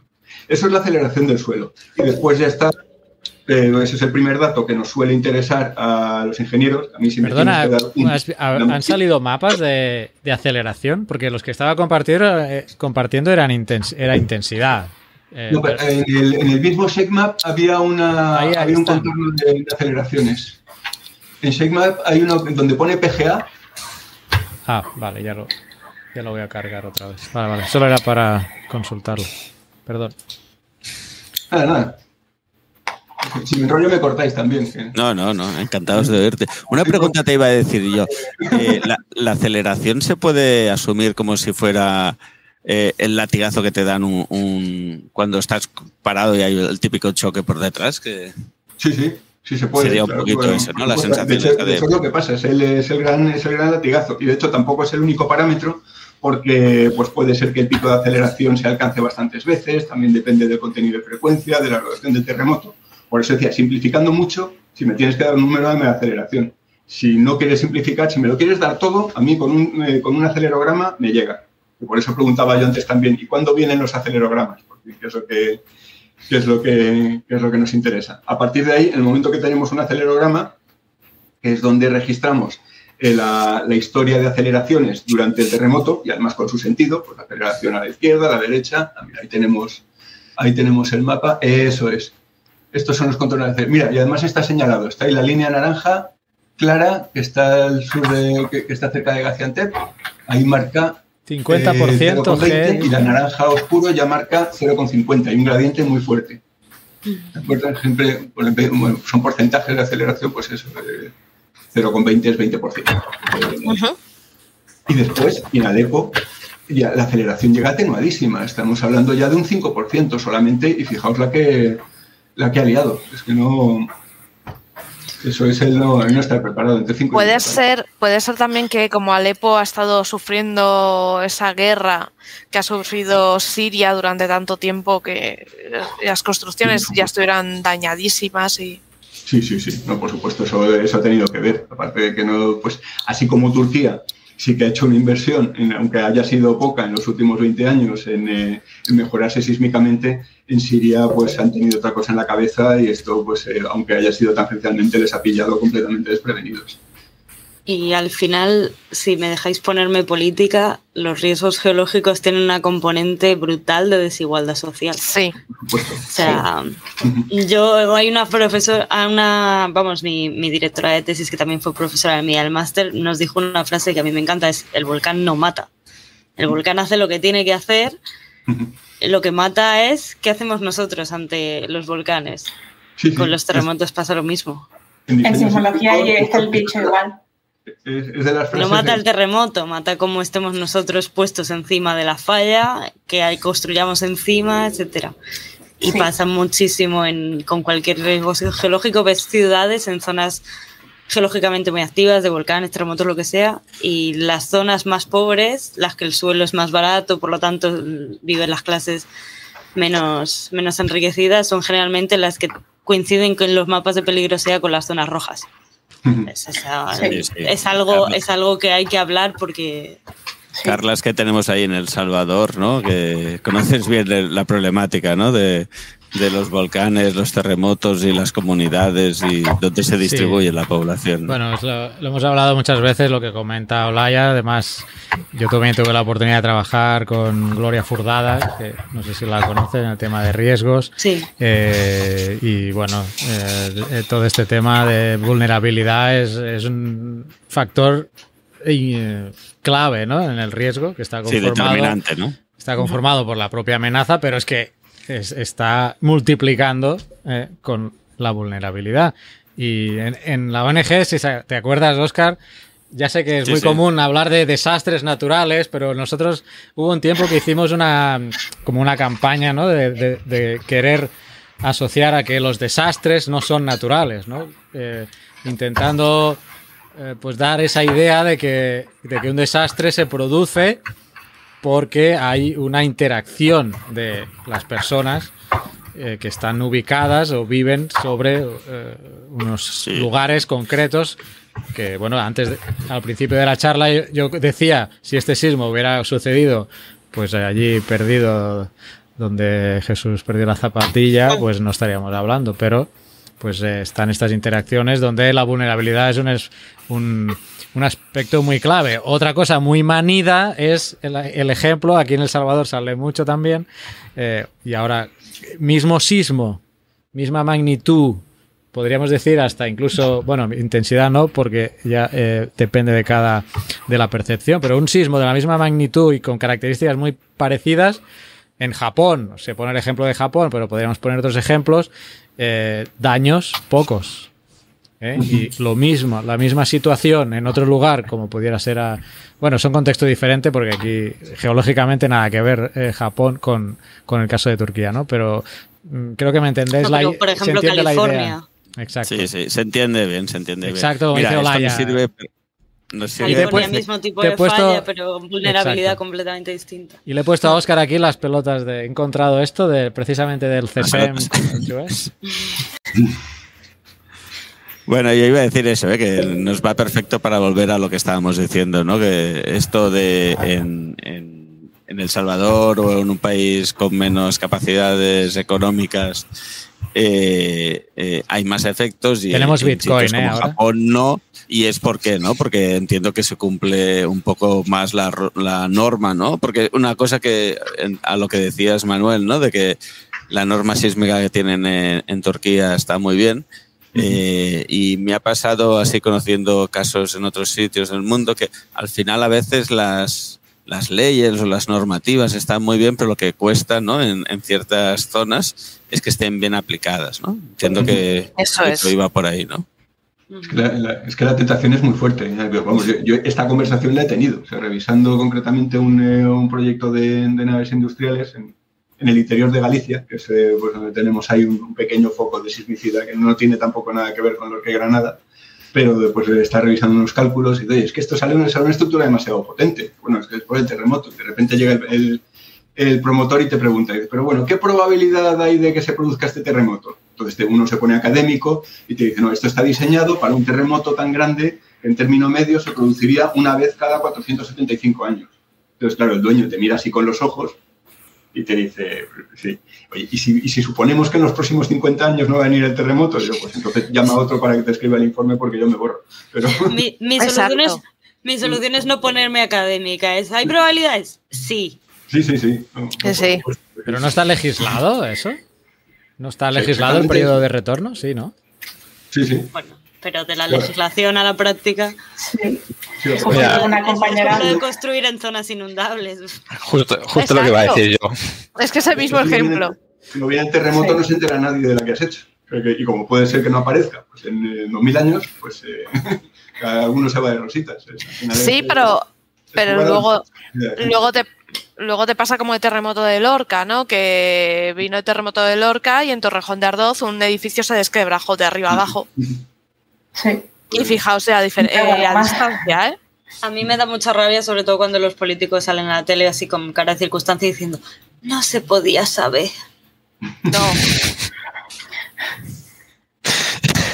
Manuel, nos preguntan el link que mencionaste antes al informe, lo has puesto al chat del Meet, entiendo, claro. Del, al del YouTube. Ah, lo has puesto en YouTube. Es que Ah, en no lo- YouTube, sí. No lo ve Sí. Maritza, dice. Y yo no lo veo tampoco.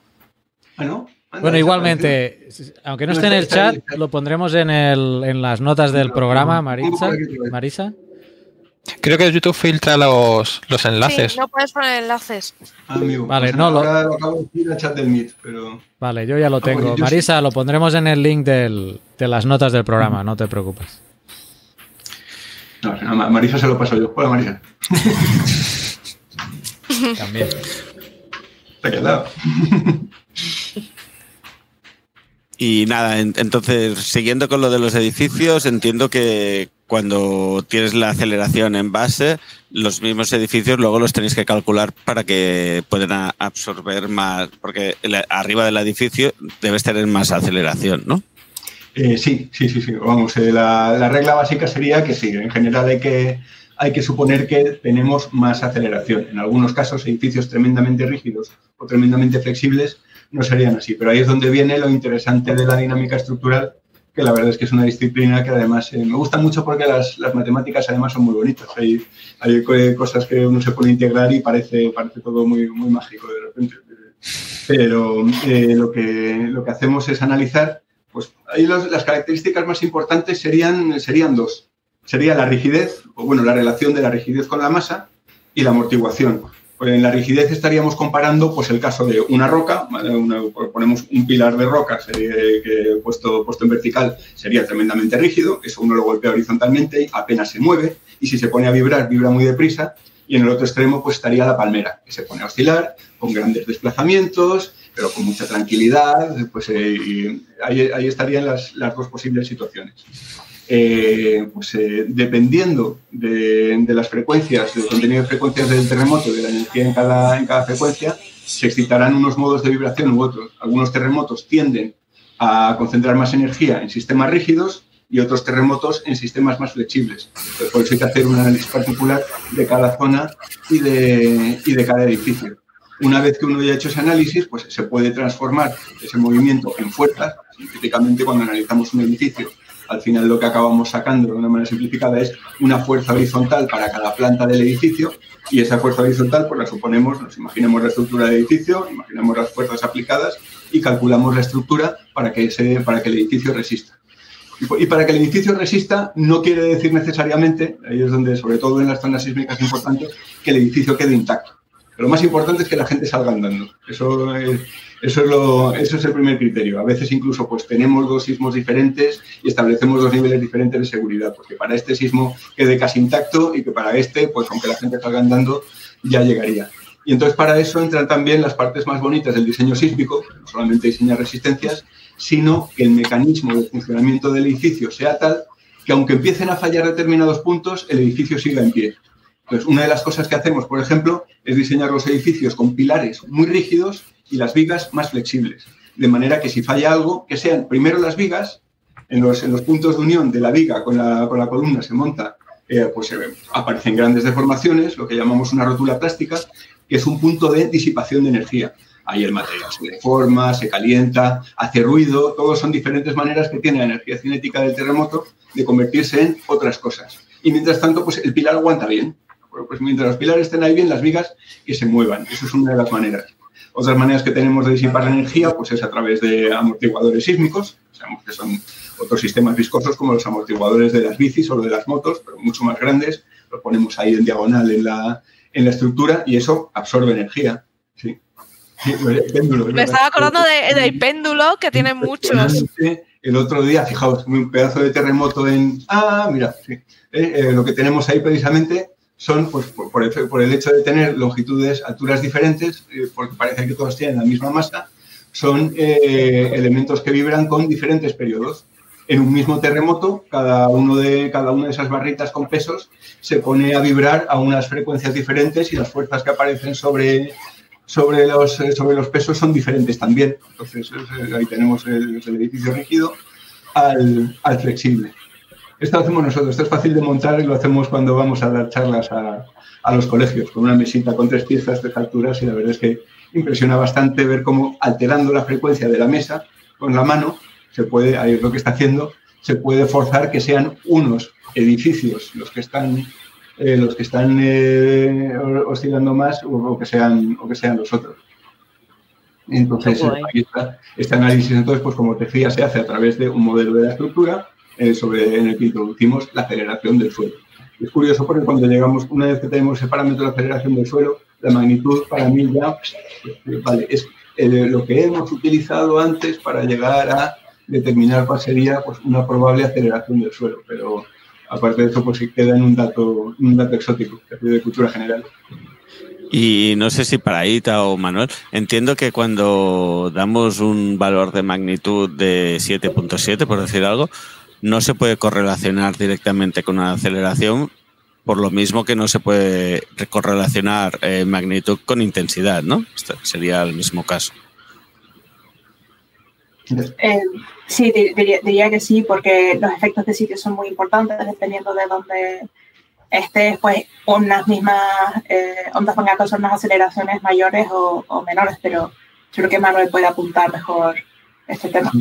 Depende. Eh, no, a escala global no. O sea, a mí ahora mismo me dicen, en Turquía, un, un terremoto de magnitud 7,7, pues ni idea de qué aceleraciones puede producir o qué está. Pero si me dicen, en cambio, dentro de España en la zona 2 de la base de datos del IGN qué magnitud se ha producido, entonces sí que puedo dar una estimación, porque he hecho esa información que está, ahí se puede entrar en, CESIS, en la CESIS con, con, Z, que es, la, que es la base de datos del, IGN, donde está además el modelo sismogénico que se emplea para el análisis de riesgo en España, y ahí están todas las zonas catalogadas, con todos los, los terremotos que se han, utilizado para su catalogación y lo, lo, que llamamos el modelo sismogénico de cada, una, de cada una de las zonas.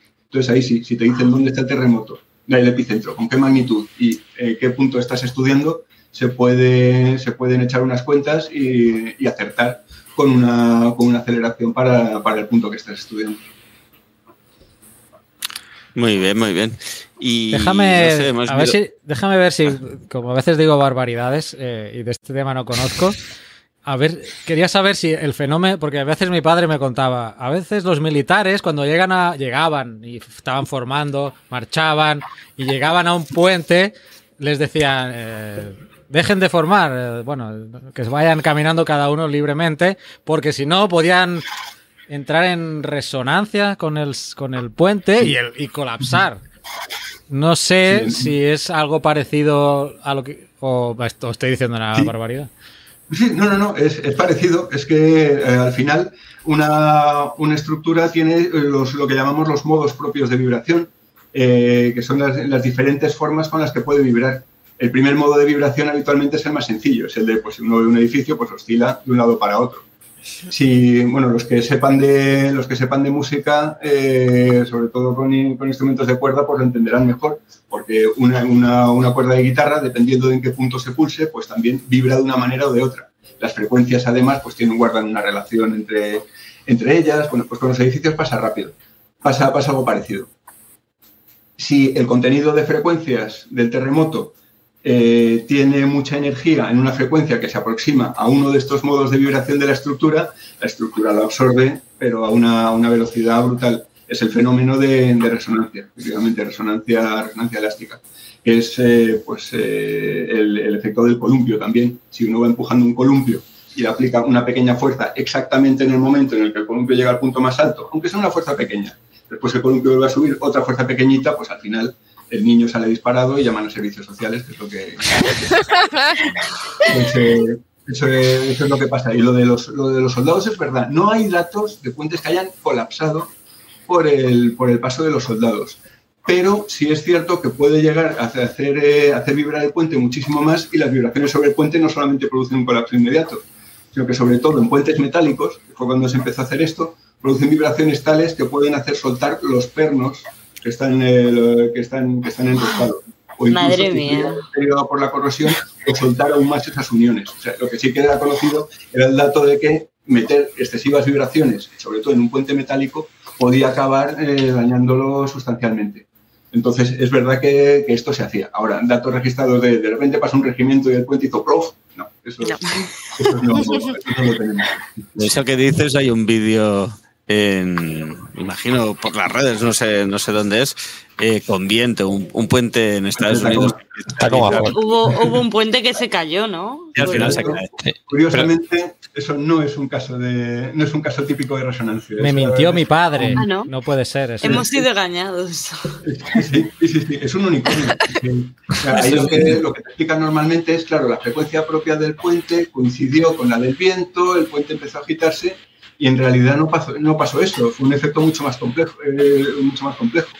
El paso del, del viento eh, a través del tablero del puente, lo digo a través, digo por encima y por debajo, generó una serie de vórtices en el, eh, el, al, lado, al, lado, del tablero que sí que empezaron a excitar modos de vibración, pero además modos de vibración torsionales. O sea, ni siquiera era, no hubiera sido ni la primera, ni la segunda, ni la tercera frecuencia propia del puente. La cosa es que en los años 40, con, con los medios que tenían entonces, habría sido imposible detectarlo.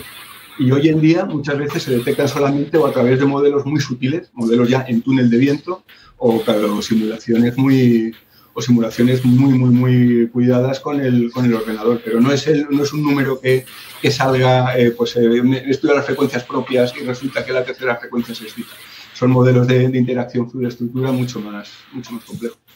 Eso es lo que se llamaba flameo, ¿verdad?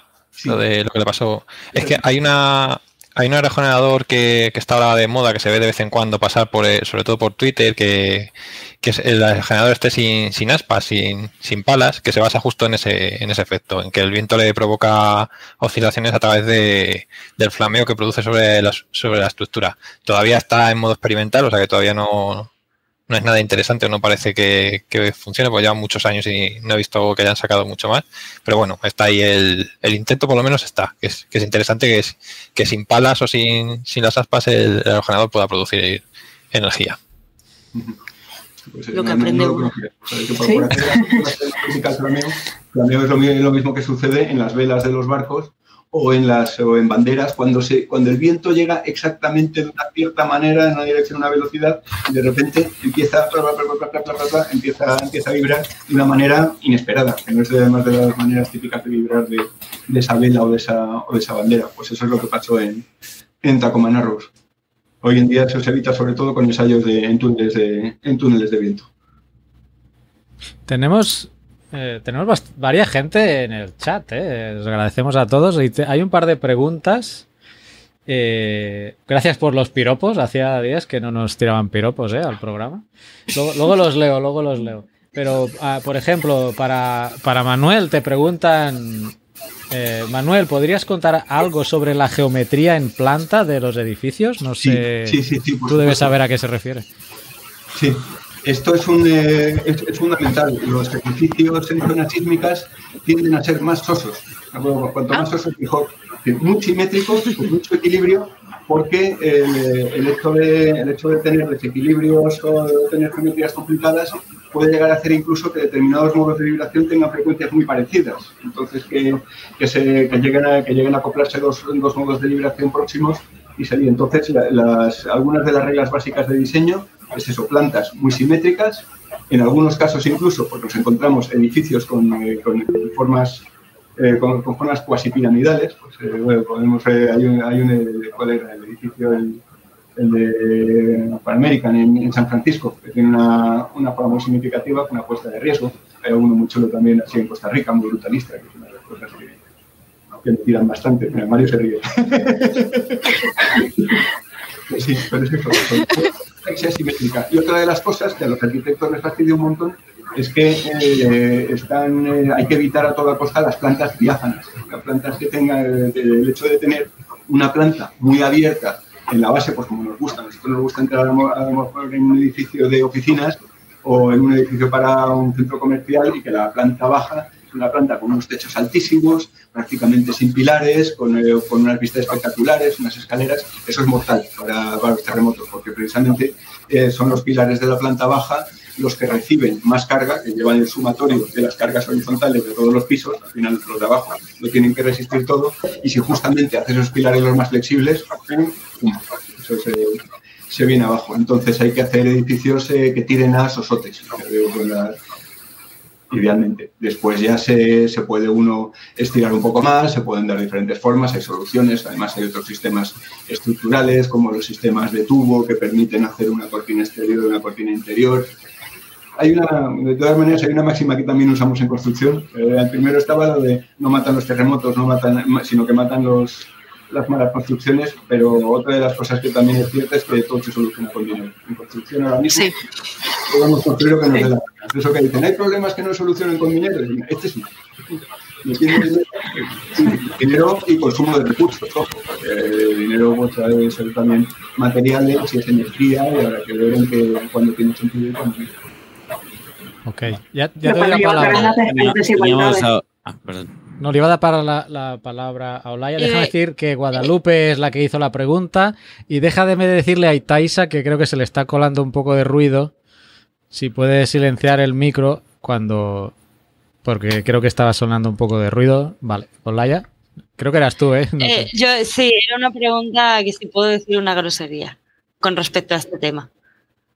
Es una grosería graciosa. Vale, podemos poner explícito, no pasa nada. que mi profesora de riesgo sísmico nos dijo que la, norma sismo resistente acaba con los sueños húmedos de cualquier arquitecto. Lo que acaba de decir Manuel. Sí, esto es, algo que hacemos los ingenieros, además así por costumbre. además, mi hermano está estudiando arquitectura, así que me gusta joderle con esto. ¿Y, y te ibas a decir algo que te solapado cuando hablabas antes? Eh, nada, lo que decía Manuel de que todo se soluciona con dinero en este tema, que volvemos al tema de las desigualdades que mencionaba Olaya antes, que Que es un Y lo factor de los sueños húmedos de los, de, los, de los arquitectos. Más de una discusión y dos tuve con una compañera de piso arquitecta que tuve en Granada, que uno de sus profesores decía que la norma sismo resistente no, que no, que no había que aplicarla, vamos, que estaba ahí, pero que... Y madre mía, las discusiones en, ese piso. No me extraña. Y justo en Granada, ¿eh? En Granada encima. En Granada. Pues contéstale, con- contéstale José María Bernacho que nos pregunta qué magnitudes pueden tener los terremotos en España. Yo vivo en el Pirineo. No sé quién le puede. Mm, Eso lo podemos buscar.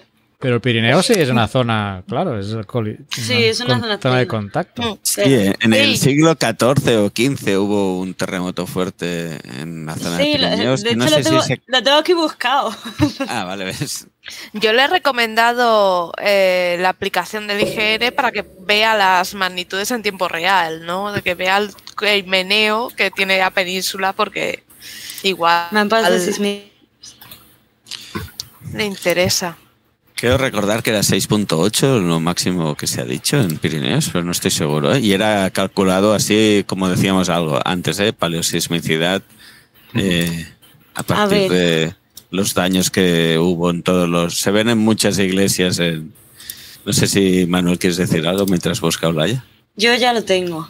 Ah, vale, dale. dale. Eh, encontrar el mapa de peligrosidad sísmica de España, eh, que está en el IGN, por cierto, cualquiera lo puede mirar. Este está actualizado en 2000 y a si 2. no, y si no Y- José María Bernacho también le irá bien el del IGC. Que, a- Y el de- de Cataluña tenemos el Instituto Sí, es verdad. de. Dale, dale, el, el de nada, nada. El que estoy mirando ahora es de intensidades y en la zona de Pirineos, depende de la zona en la que estés, las intensidades máximas se calculan entre 6 y 7. Pero he de discrepar con este mapa un poco porque el, el terremoto que decía Oscar, el que, que fue el, terrate- el terremoto de la Candelara, de Candelera, perdón, que fue en 1428, Mira, se calcula está- que tuvo intensidad 9, o sea, bastante alta. Pero claro, fue hace muchísimo tiempo, ahí no había norma resistente ni nada. Y se estima que fue una magnitud 6,5. Sí, yo en aceleraciones en Pirineos eh, 0,08G nos dice el, el mapa de el mapa ahora mismo. 0,08G que es pues el, el tercer nivel por, por abajo desde en España. Eh, teniendo en cuenta que Granada y Murcia pues andan por 0,28. Pues que, ave- que averigüe si está diseñada ¿no? su vivienda para esa aceleración, ¿no?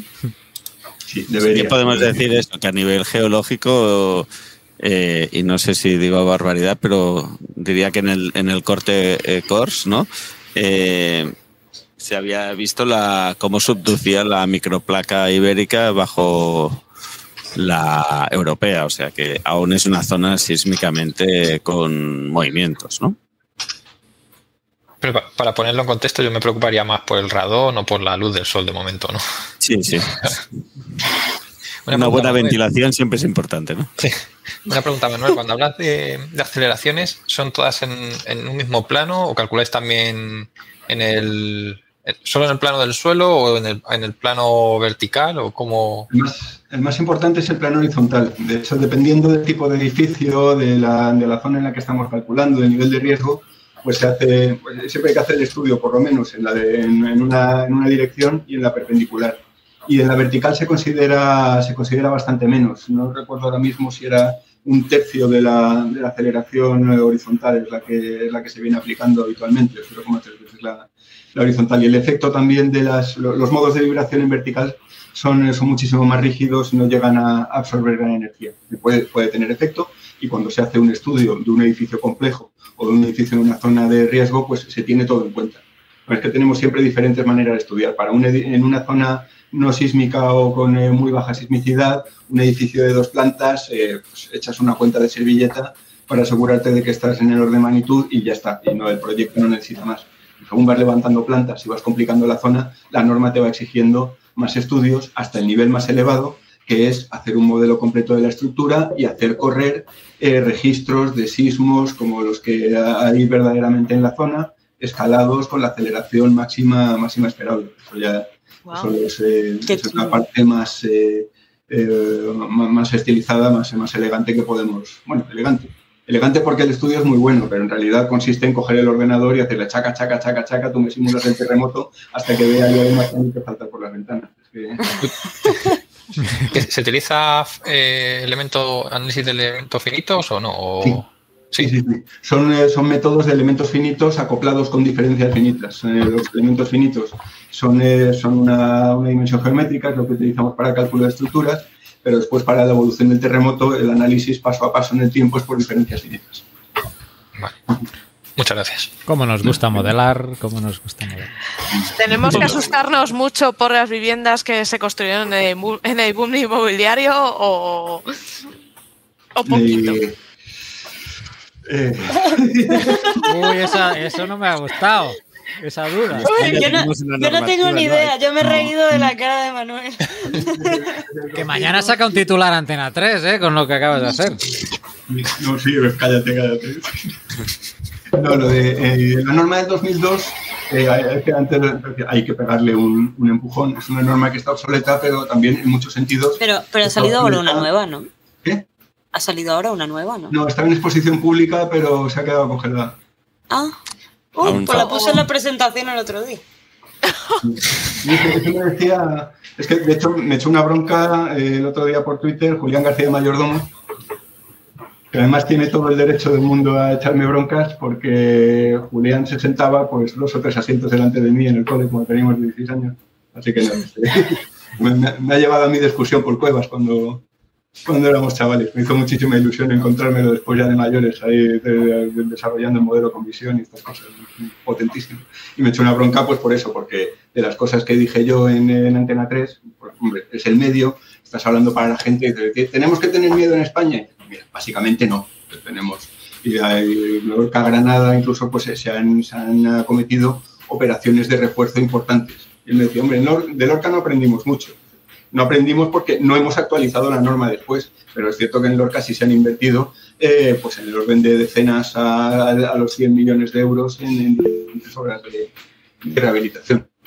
Otra cosa es que si de verdad hubiéramos aprendido, pues habríamos sacado ya el mapa de riesgos es más, es más exigente, pero por otra parte la norma nueva también abre la mano a utilizar mecanismos, eh, de, mecanismos de disipación sísmica que la, que la que tenemos ahora, ¿no? Eh, por poner un número, eh, nosotros consideramos en España ahora mismo que un edificio se puede deformar plásticamente hasta cuatro veces lo que se deformaría elásticamente antes de colapsar. Y sin embargo sabemos que hay edificios que admitirían siete, siete veces la deformación plástica sin hacerlo, que es lo que consideran pues, las normas internacionales. Entonces en las normas nuevas pues sí se meten más cosas para, para ser un poco más permisivos, por así decir. Por una parte aumentamos el riesgo, pero por la otra damos más mecanismos para, para afrontar ese, ese riesgo. Vale, tenemos a Naun que nos quería decir algo. La norma de la que estáis hablando es la que lleva pendiente desde el año 2015. Sí. No, tengo nada más que decir. Está muy congelada, ¿no? Pasa palabra. No, es que para cuando salga va a estar obsoleta, ¿eh?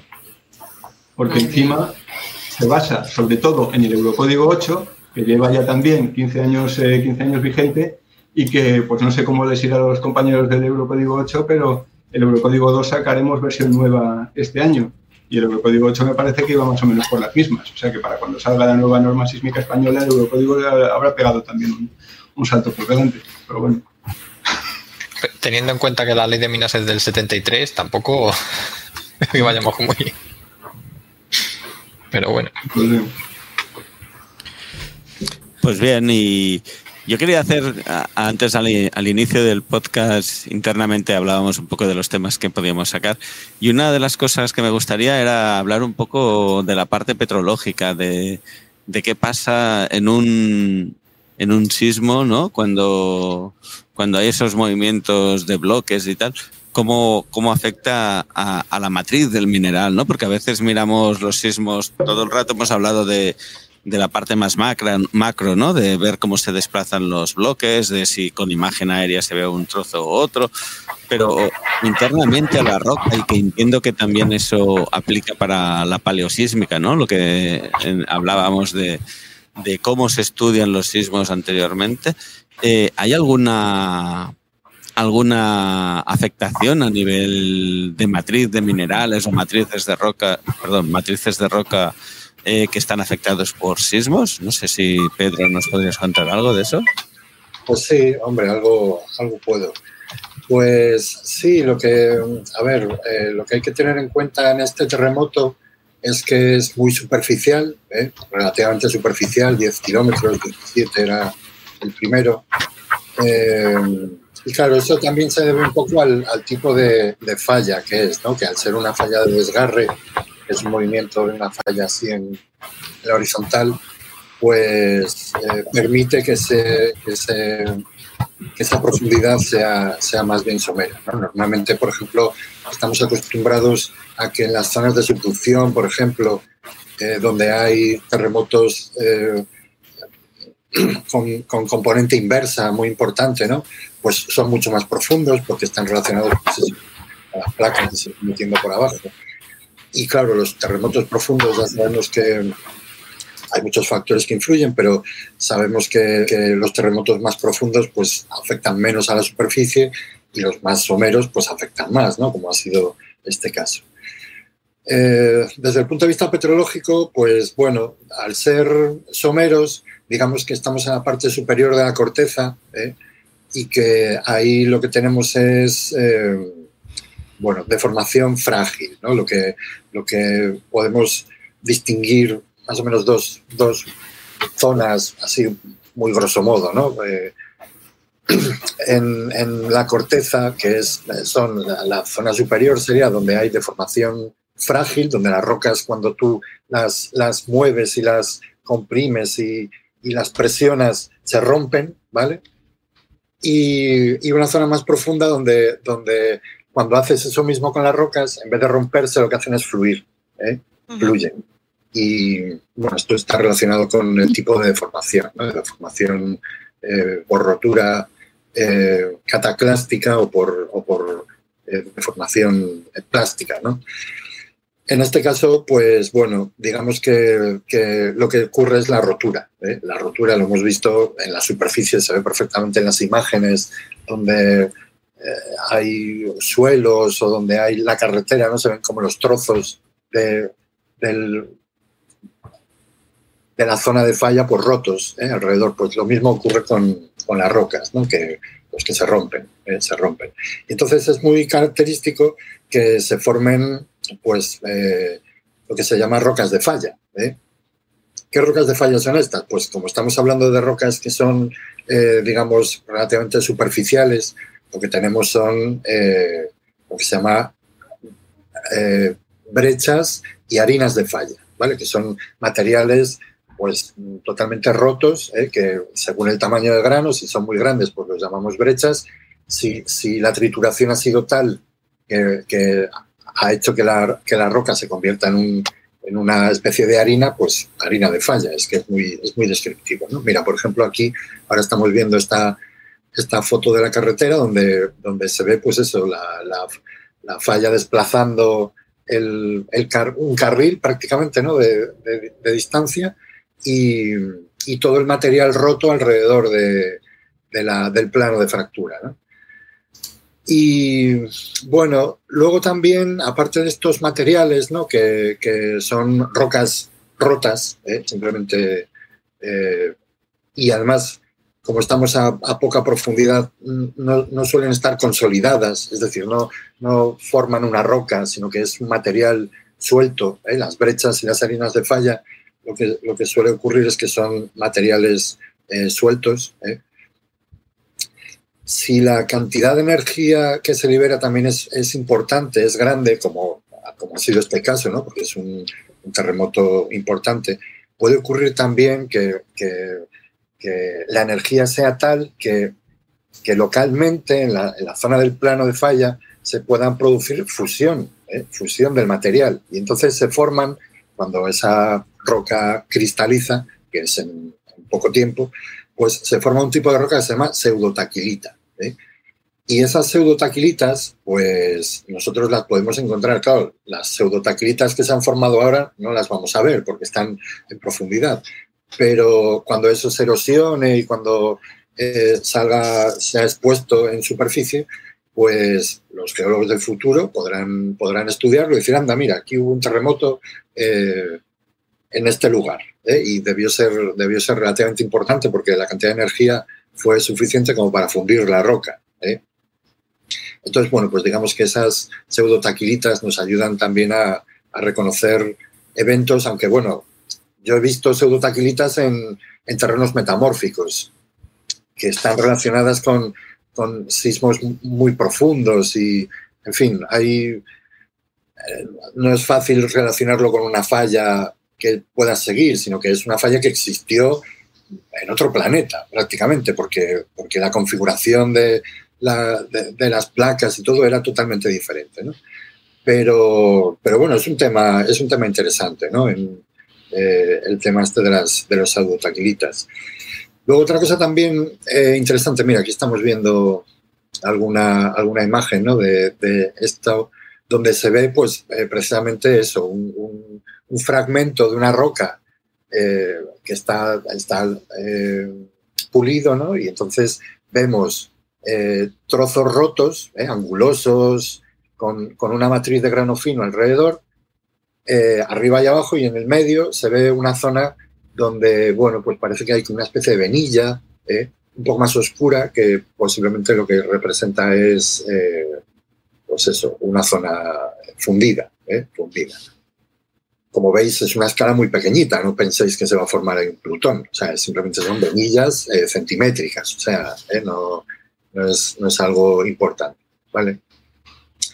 Otra cosa también que bueno, no, hemos comentado mucho, pero, pero claro, ¿por qué, este terremoto ha tenido tanta, tanta magnitud? Por, porque es una falla enorme. ¿eh? Eso no lo hemos dicho, que, es una de las fallas más grandes del mundo. O sea, es comparable a la, falla de San Andrés. ¿eh? Claro, la, magnitud del terremoto muchas veces depende de, vamos, muchas veces no, depende de lo grande que sea la falla, ¿no? Entonces, pues eh, esta es, es, enorme. Es más grande la del, la del, norte de Anatolia, como podéis ver ahora en el, en el esquema, pero esta tampoco le va a la zaga. O sea, esta, esta es bastante grande. Claro, el problema es que no, somos capaces de, de, darnos cuenta de que Turquía es un país gigantesco. O sea, eh, aunque, no, aunque no nos parezca nos parezca pequeñito y que lo tenemos aquí al lado, realmente eh, Turquía es muy, muy grande. ¿eh? Y pues la distancia esta de, la falla de Anatolia, pues oriental, pues allí a lo mejor hay mil kilómetros, una cosa así, o sea, yo creo que es, bastante grande, ¿no?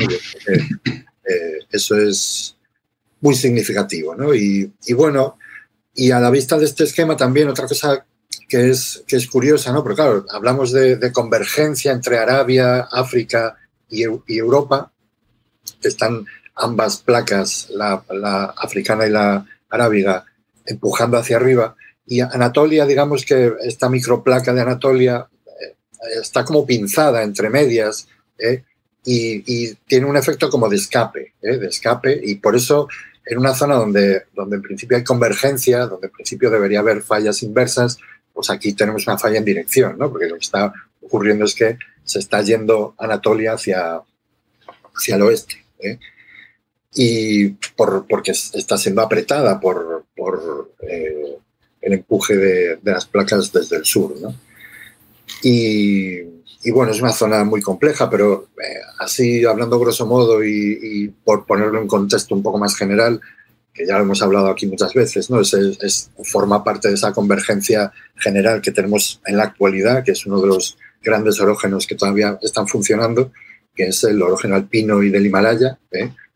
Que, va, pues eso, desde, aquí la cordillera cantábrica hasta, hasta el extremo más oriental de, Asia y que forma toda una cadena montañosa que pues, incluye los Pirineos, incluye las Béticas, incluye eh, los Alpes, toda la parte esta de, los Cárpatos y todas esas zonas que están, digamos, eh, eh, reactivadas, ¿no? orógenos antiguos que han vuelto a ascender, como el sistema central, también español, y luego, pues, bueno, pues continúa hacia, hacia, el, hacia el este a través de Turquía. Es que en Turquía está mm, todo el, todo el, cacao, ¿no? Y claro, es una zona, cuando ves los mapas de peligrosidad, pues, de repente ves todo, todo rojo y dices, pero si, si todo Turquía prácticamente es rojo, ¿no? Es una cosa, una cosa tremenda. De hecho, en Turquía llega el morado, en las zonas en, las que está la falla. Y, en breve más, la ultravioleta va a llegar, porque vamos, es tremendo eso, o sea, es una cosa increíble.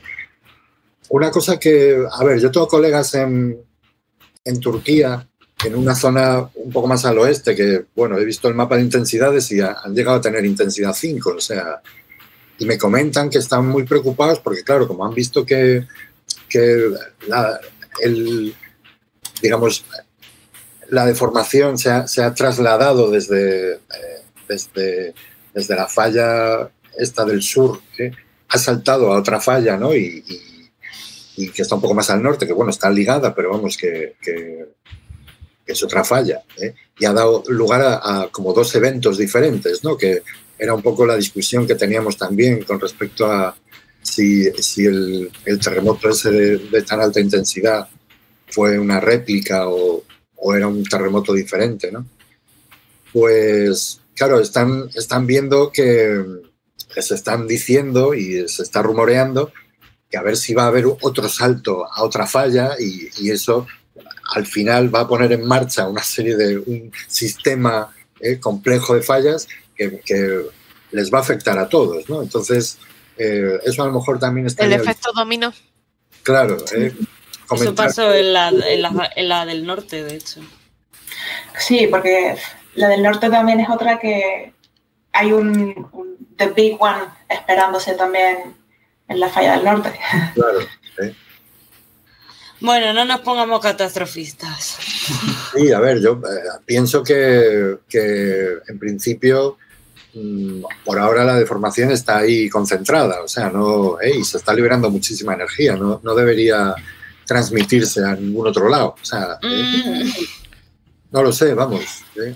Podríamos abrir ese tema con lo de la réplica, no réplica, el segundo es réplica, sí, pero... no, eso es en otra falla, está a 90 kilómetros al norte. Yo leí un hilo que hizo Cristian Farías, que es un geólogo chileno, eh, os lo planteo lo que ponía, que él planteaba que el segundo, ¿qué, ¿qué, palabra usaba? Como que era engatillado, que primero engatilló sí. al segundo, creo que usó ese término. Es que en inglés es triggered. Exacto. Trigger, sí. Entonces yo lo planteo. Desencadenado para... por o causado por. Sí, desencadenado. A mí me, me parece. O sea, yo cuando lo vi la primera vez y luego viendo los gráficos de, digamos, cómo se va atenuando las, las réplicas del primero y cómo vuelve a ver el segundo y otra vez se vuelven a atenuar, me parece que es eso, pero yo no soy sismóloga, o sea que... A ver, verdad, Ita, dentro, de, dentro de los del grupo de, de, la comunidad de sismólogos tampoco es que haya mucho consenso, porque yo he visto un poco de todo, he visto desde los que se aferran a esta definición formal de qué es una réplica, eh, por si alguno no lo ha visto, esta definición dice que una réplica de un terremoto es un terremoto de magnitud menor que ocurre, puede llegar a ser igual. Eh, no es frecuente que sea igual o de magnitud muy cercana a la del sismo principal. Eh, eso ocurre en, en 10% o menos de secuencias sísmicas habitualmente. Es como una campana de, de Gauss de cómo van decayendo las, las magnitudes de los terremotos en una secuencia. Pero básicamente que ocurra después del sismo principal en un radio de distancia igual o menor a entre una y dos veces la longitud de falla que se ha roto y que ocurra en el periodo de tiempo en el que aún la sismicidad se mantiene más alta de la que había antes del sismo principal. Pero luego, como, como ya les dije, eh, hay gente que no está de acuerdo con esa definición y que le añade pues, que tiene que ocurrir en la misma falla o que le pone como puntualizaciones. Entonces hay esta discusión yo creo que ocurre siempre de un terremoto así grande. Creo que la última vez que, que, vi esta discusión fue, no sé si fue el año pasado o el anterior, que hubo un terremoto muy grande en Japón, en la zona de subducción, y que dijeron que era una réplica del de 2011.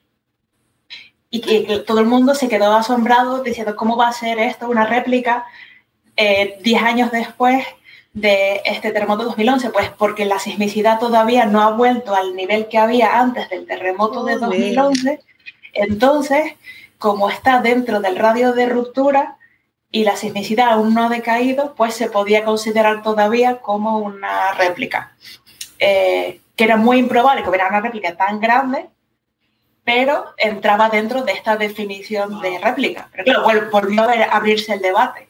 Pero bueno, al final esto yo creo que es más un debate eh, terminológico que, mm, que, de concepto, ¿no? Porque al final... Es, más para los, para los científicos y demás para la población, así en general yo creo que no le importa si esto lo llamamos réplica o no réplica, si llevamos a esto secuencia o lo llamamos pareja sísmica o... al final igual. los esfuerzos se transmiten. Sí, que, que uno fue causado... Exacto, sí, que el segundo fue causado por el primero, eso, lo llamas como lo llames, está ahí. Aquí os muestro un, del, uno de los mapas que enseñé antes, creo que este muestra los dos, si no estoy equivocado. Sí, este, este, que está al norte es el 7.5. Sí, exacto. Una falla distinta. Es este de aquí. Los que estéis en YouTube, bueno, eh, para que os fijéis, el epicentro del primero, pues 90 kilómetros al norte es de donde ocurrió el de 7.5, eh, que es otra, es evidentemente otra falla. Y bueno, la discusión sería, bueno, o si el primero eh, desencadenó el segundo, que pues tiene toda la lógica, ¿no? Por, por, la magnitud que fue y todo el sistema de fallas y todas las compresiones y energías que se mueven ahí, pues tiene, tiene sentido. Ahora, que me vengan a decir que el terremoto que ha habido. Acaba de, ha habido uno en Grecia hace poco. Ese, no, bueno, no está tan lejos, ¿eh? ¿eh? no, no, no, no, pero ya es demasiado lejos. Por eso digo, pero bueno, que va a salir que, no nos, que, No nos calentemos. No sé qué volcán en el Pacífico va a entrar en erupción y ya van a estar diciendo que. A mí mi compañera de piso me dijo ayer que una amiga suya que está en Bogotá sintió un terremoto que había sido en plan consecuencia del de Turquía y yo, no.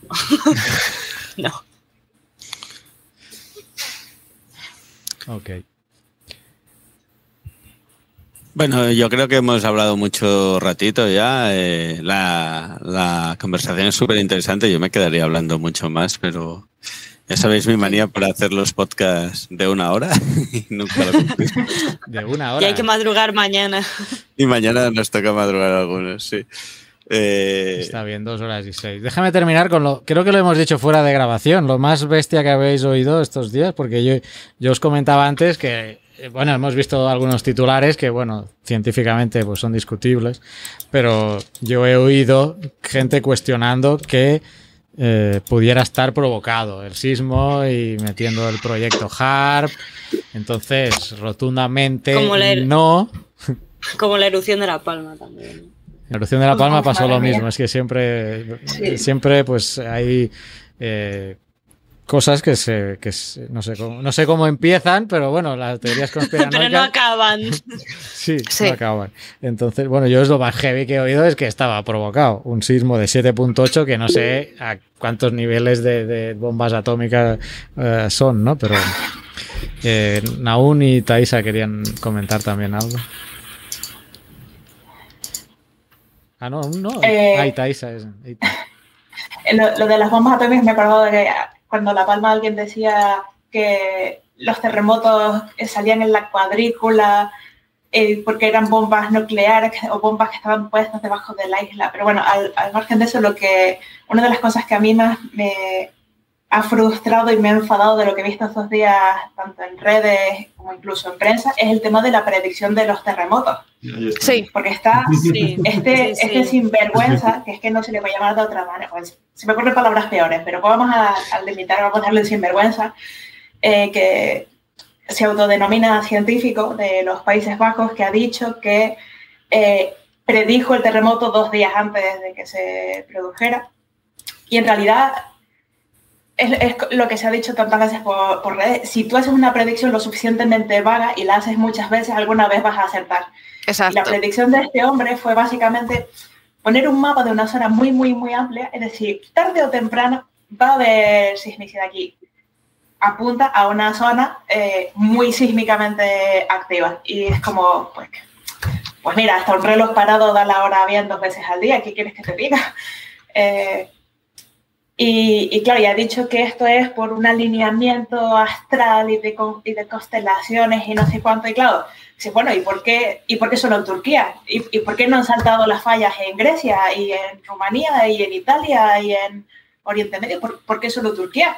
¿Y por qué la vez ante, todas las otras veces anteriores que se han alineado los astros, por qué no ha habido todas, todos estos terremotos anteriormente? Es que, pero claro, este hombre es capaz de, hacer que, o sea, de convencer a gente, lo dice de forma suficientemente convincente y como va borrando todas las predicciones fallidas, pues la gente no se, no se da cuenta de eso y, es súper frustrante porque luego hay gente que se asusta cuando este hombre le dice, oye, que al lado de tu casa va a haber un terremoto pasado mañana.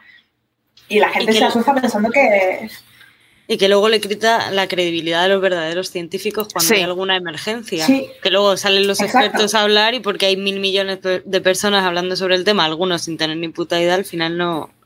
Se, diluye ¿no? en ese ruido de, gente hablando. Claro, si te pones a ver los comentarios, eh, mucha gente diciendo, bueno, pues tanto criticar, ¿cuántos terremotos has predicho tú? O, eh, sí, sí, es, ¿Por qué no hiciste nada para evitar los daños? Y ya, es, frustrante. Y luego pasa como en la, en L'Aquila cuando empezaron con los juicios y todo eso. Sí, madre mía, eso fue. Eso es otro melón. A ver qué pasa aquí. No sé, Manuel, creo que quería hablar. Sí. Yo lo que quería era, era, proponer, a ver, entre los que quedamos, hacemos una porra a ver cuánto tiempo, no, no, predecir el siguiente terremoto, sino predecir cuánto tiempo va a tardar Iker Jiménez en llevar a cuarto milenio a alguien diciendo que había predicho el terremoto. sí. Pero Le doy un Tres días. Esto que, sí, dos días, un par de días. Esto, esto que, cuenta, eh, que cuenta Aita es el truco del almendruco que lo usan los estafadores en, en bolsa, por ejemplo Cogen una lista de correos de, de 2.000 personas y a 1.000 les envían un correo diciendo que tal precio de tal acción va a hacer, va a subir y al otro 1.000 le dice que va a bajar. Si sube, los 1.000 a los que les dijo que bajó ya los saca, point, fuera. Y con los 1.000 que quedan va siguiendo el mismo paso y claro, en algún intervalo eh, siempre va acertando con ellos, siempre, siempre. Dice, mira, he recibido tres correos de este tío y siempre ha acertado. Claro, porque has descartado a los, al 50%. Entonces, por lo que cuentas, pues este hombre hace lo mismo prácticamente. Eh, Solo recibía correos de Large Your Pennies y cosas así, ¿no? ¿No? De Bitcoin. Mira, de Bitcoins eh, estoy hasta... que esto es lo mismo que el chaval de las cabañuelas. Mm. Igual. Lo mismo. Lo mismo. Ah, con lo de las teorías conspiranoicas, esto es lo que Imanol nos dice que, que también se había vinculado a todo el tema lo del núcleo. Mira, que os lo he dicho fuera de, de, micro. Pues dice que él lo ha oído que esto es consecuencia de la parada del núcleo, también ya lo están, ya lo están vinculando. Uf, madre mía. Pues no, ya hablamos de este tema de lo de esta noticia, que fue el pelotazo de, entre enero y febrero, ya lo hablamos en el número 139, o sea que... Estamos on fire con la geología. Os redirigimos, sí, sí. On fire, como la, el documental de los Kraft que está nominado a los Oscar. Olaya, ¿lo has visto? Mira, ya que te tengo aquí. Perdón que me vaya, perdón que me vaya por las ramas, pero es que necesito saber. lo estás viendo. necesito saber tu opinión del documental. Que era más expresiva puesto. Que yo no lo, que yo no lo he visto todavía a ver, el documental no está muy mal para el público mm, así general. De hecho, como fallo garrafal, solo vi uno o dos que dijera, bueno, aquí ha faltado un geólogo revisando esto. Pero es que yo la figura de los craft de por sí, pues no, no puedo con ellos. Y menos con él en concreto. A Oscar creo que le pasaba eran, algo Eran una vergüenza como vulcanólogos y, y encima, en plan, como concepto de, riesgos, de, bueno, en fin, de profesionales cero, eran las personas menos profesionales de, este planeta en concepto de riesgo volcánico, así que... O sea, el documental me gustó, está bien, pero claro, romantiza al final la figura de dos personas que, Zumbás. Se, sí, zumbás y con la soberbia blanca de yo sé más que en este caso los japoneses o de cualquier país al que iba. Y eso les mató a ellos y no solo a ellos, sino a los chorrocientos periodistas que iban con ellos en la erupción del 11. O sea que, porque los japoneses sabían que ahí llegaban las nubes piroclásticas. Bueno. Pero ellos dijeron, no, nosotros sabemos más. Bueno, pues mira. sí, Si ganan el Oscar, eh, podríamos hacer un, algún comunicado. yo, yo, yo ya estoy invitada a una charla sobre esta película. ¿Ah, sí? Bueno, pues comparte, comparte, que queremos. La queremos compartiré, oírlo. sí. Pero es más enfocada en, en temas de género, eh, por el Día de la, de la Mujer. La mujer. Ahora en marzo, ¿verdad? Porque Entonces- se ven también cositas en la relación entre los dos craft en ese sentido, pero bueno. Bueno, perdón que me he ido por las ramas, pero es que estando Laia aquí no podía pasar, ahora que ha salido el tema.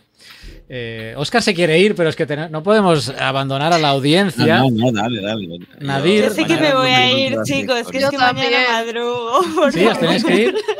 Vale, mira, Nadir, te pasamos la pregunta para el siguiente programa, porque aquí, claro, como estoy en El Salvador, para mí todavía es pronto, pero, es- Tú eres de día y tan feliz, pero aquí pero sí, mis compañeros y compañeras que están en la península, pues sí, entiendo que es verdad. La pregunta de Nadir es interesante, ¿eh? Yo la he leído y a mí Sí, por eso. Por eso. Lo- mira, dudado cliffhanger, cliffhanger. El siguiente programa, Nadir, eh, tratamos tu, tu pregunta, porque bueno, eh, involucra tectónica y bueno, proceso futuro que puede suceder en esa zona. Así que la apuntamos y gracias por. El chiste no lo voy a contar, ¿eh? porque no, no se trata ahora de. Ya nos lo contará Mario ya. Sí, Mario es nuestro experto. También que se lo guarde para el mes que viene. Bueno, entonces nos vamos despidiendo. Eh, Oscar creo que se le acabado hasta la batería del, del móvil porque ya no veo su imagen. Sí, tenía la cámara con el móvil que tenía un follón y se ha ido la cámara. Es la excusa porque se ha ido a grabar dormi- a dormir directamente. Ahora mismo se está el poniendo peluche. pijamitas, sí. Bueno, pues a ver, me despido. pero, eh, Así también en el orden que me aparecéis por aquí abajo. De, voy a ir al revés, sentido antihorario. Naún, gracias por pasarte por aquí. Siempre es un placer tenerte. Muchas gracias por Eh, invitarme. Pronto te tendremos porque eh, tenemos que hablar de tu nuevo libro de historia de la geología. Así que ya. No hablamos ya de él, ya no me acuerdo. No, hablamos No, la de- de los de volcanes. Historia de los volcanes. En ese es el que estuviste. Es que escribes demasiados libros y no, no nos Es da que tiempo. Eres nos muy acumula el prolífico. trabajo. Dejad de escribir libros. Por favor, sí. Eh, sigo por aquí con Manuel. También muchas gracias por haberte pasado eh, por aquí. Eh, has dado esta visión de ingeniería. Seguro que te contactamos nuevamente para pues más temas que pues, pues ha sido muy instructivo y pues son temas que al menos yo no, no conozco suficiente, por no decir nada. Así que Sí, tenemos que hacer un especial geotecnia con Sí, sí. Geología que y metimos a Manuel también. ¿Quién más sigue aquí? Sí, sí. Eh, Ita, gracias eh, por pasarte por aquí. También tenemos pendiente otra charla contigo sobre la Antártida, que ya te lo dije la otra vez, que este es, una, es un tema que me apasiona a mí, el tema de la Antártida, y, y también te convocaremos. Y muchas gracias por pasarte. Y Olaya, también, muchas gracias a ti. Ya te has hecho de rogar, pero aquí por fin te has podido pasar por Geocastaway. Espero que no sea la última vez. Tampoco. no, no. Ya, ya Eh, sabéis que la tesis me tiene así. oja. Sí. Cuando ahora gane el Oscar, eh, el documental de los Craft, eh, pues te, te invitamos. Ya, pero, pero es que eh, solo me invitáis para, sac- para, para expulsar Billy, si no puede ser.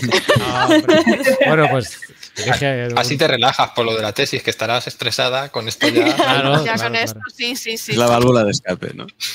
Muy bien. Oye, Carlas, antes de que digas adiós a la última persona, ya, Sí. que, ya que estamos, y hay mucha gente aquí geóloga por el medio, eh, recordar que el 19, 20 y 21 de mayo haremos la geoquedada en Geoparquea este año, que Sí. ya lo tenemos todo montado ahí y que ya hasta ya tenemos los sitios donde dormir y donde comer y estas cosillas, ya se va conformando, así que si os queréis reservar las fechas, eh, contamos con la presencia de todos. Hasta Manuel, si se quiere acercar también, lo dejamos.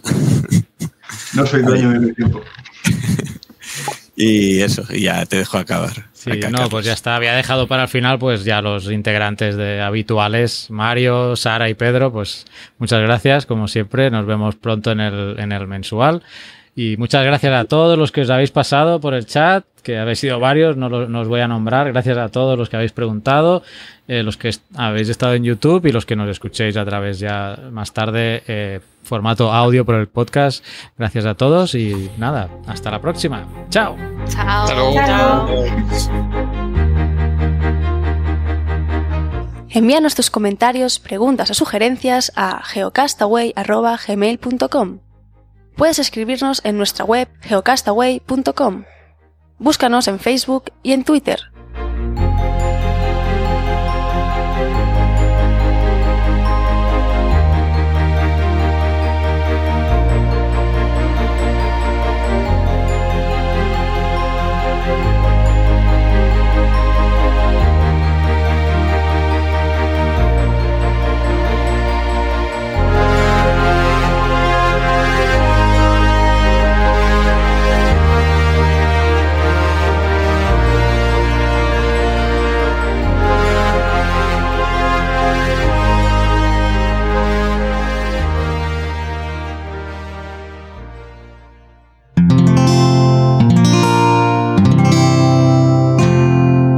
Puedes escuchar más capítulos de este podcast y de todos los que pertenecen a la comunidad Cuonda en cuonda.com.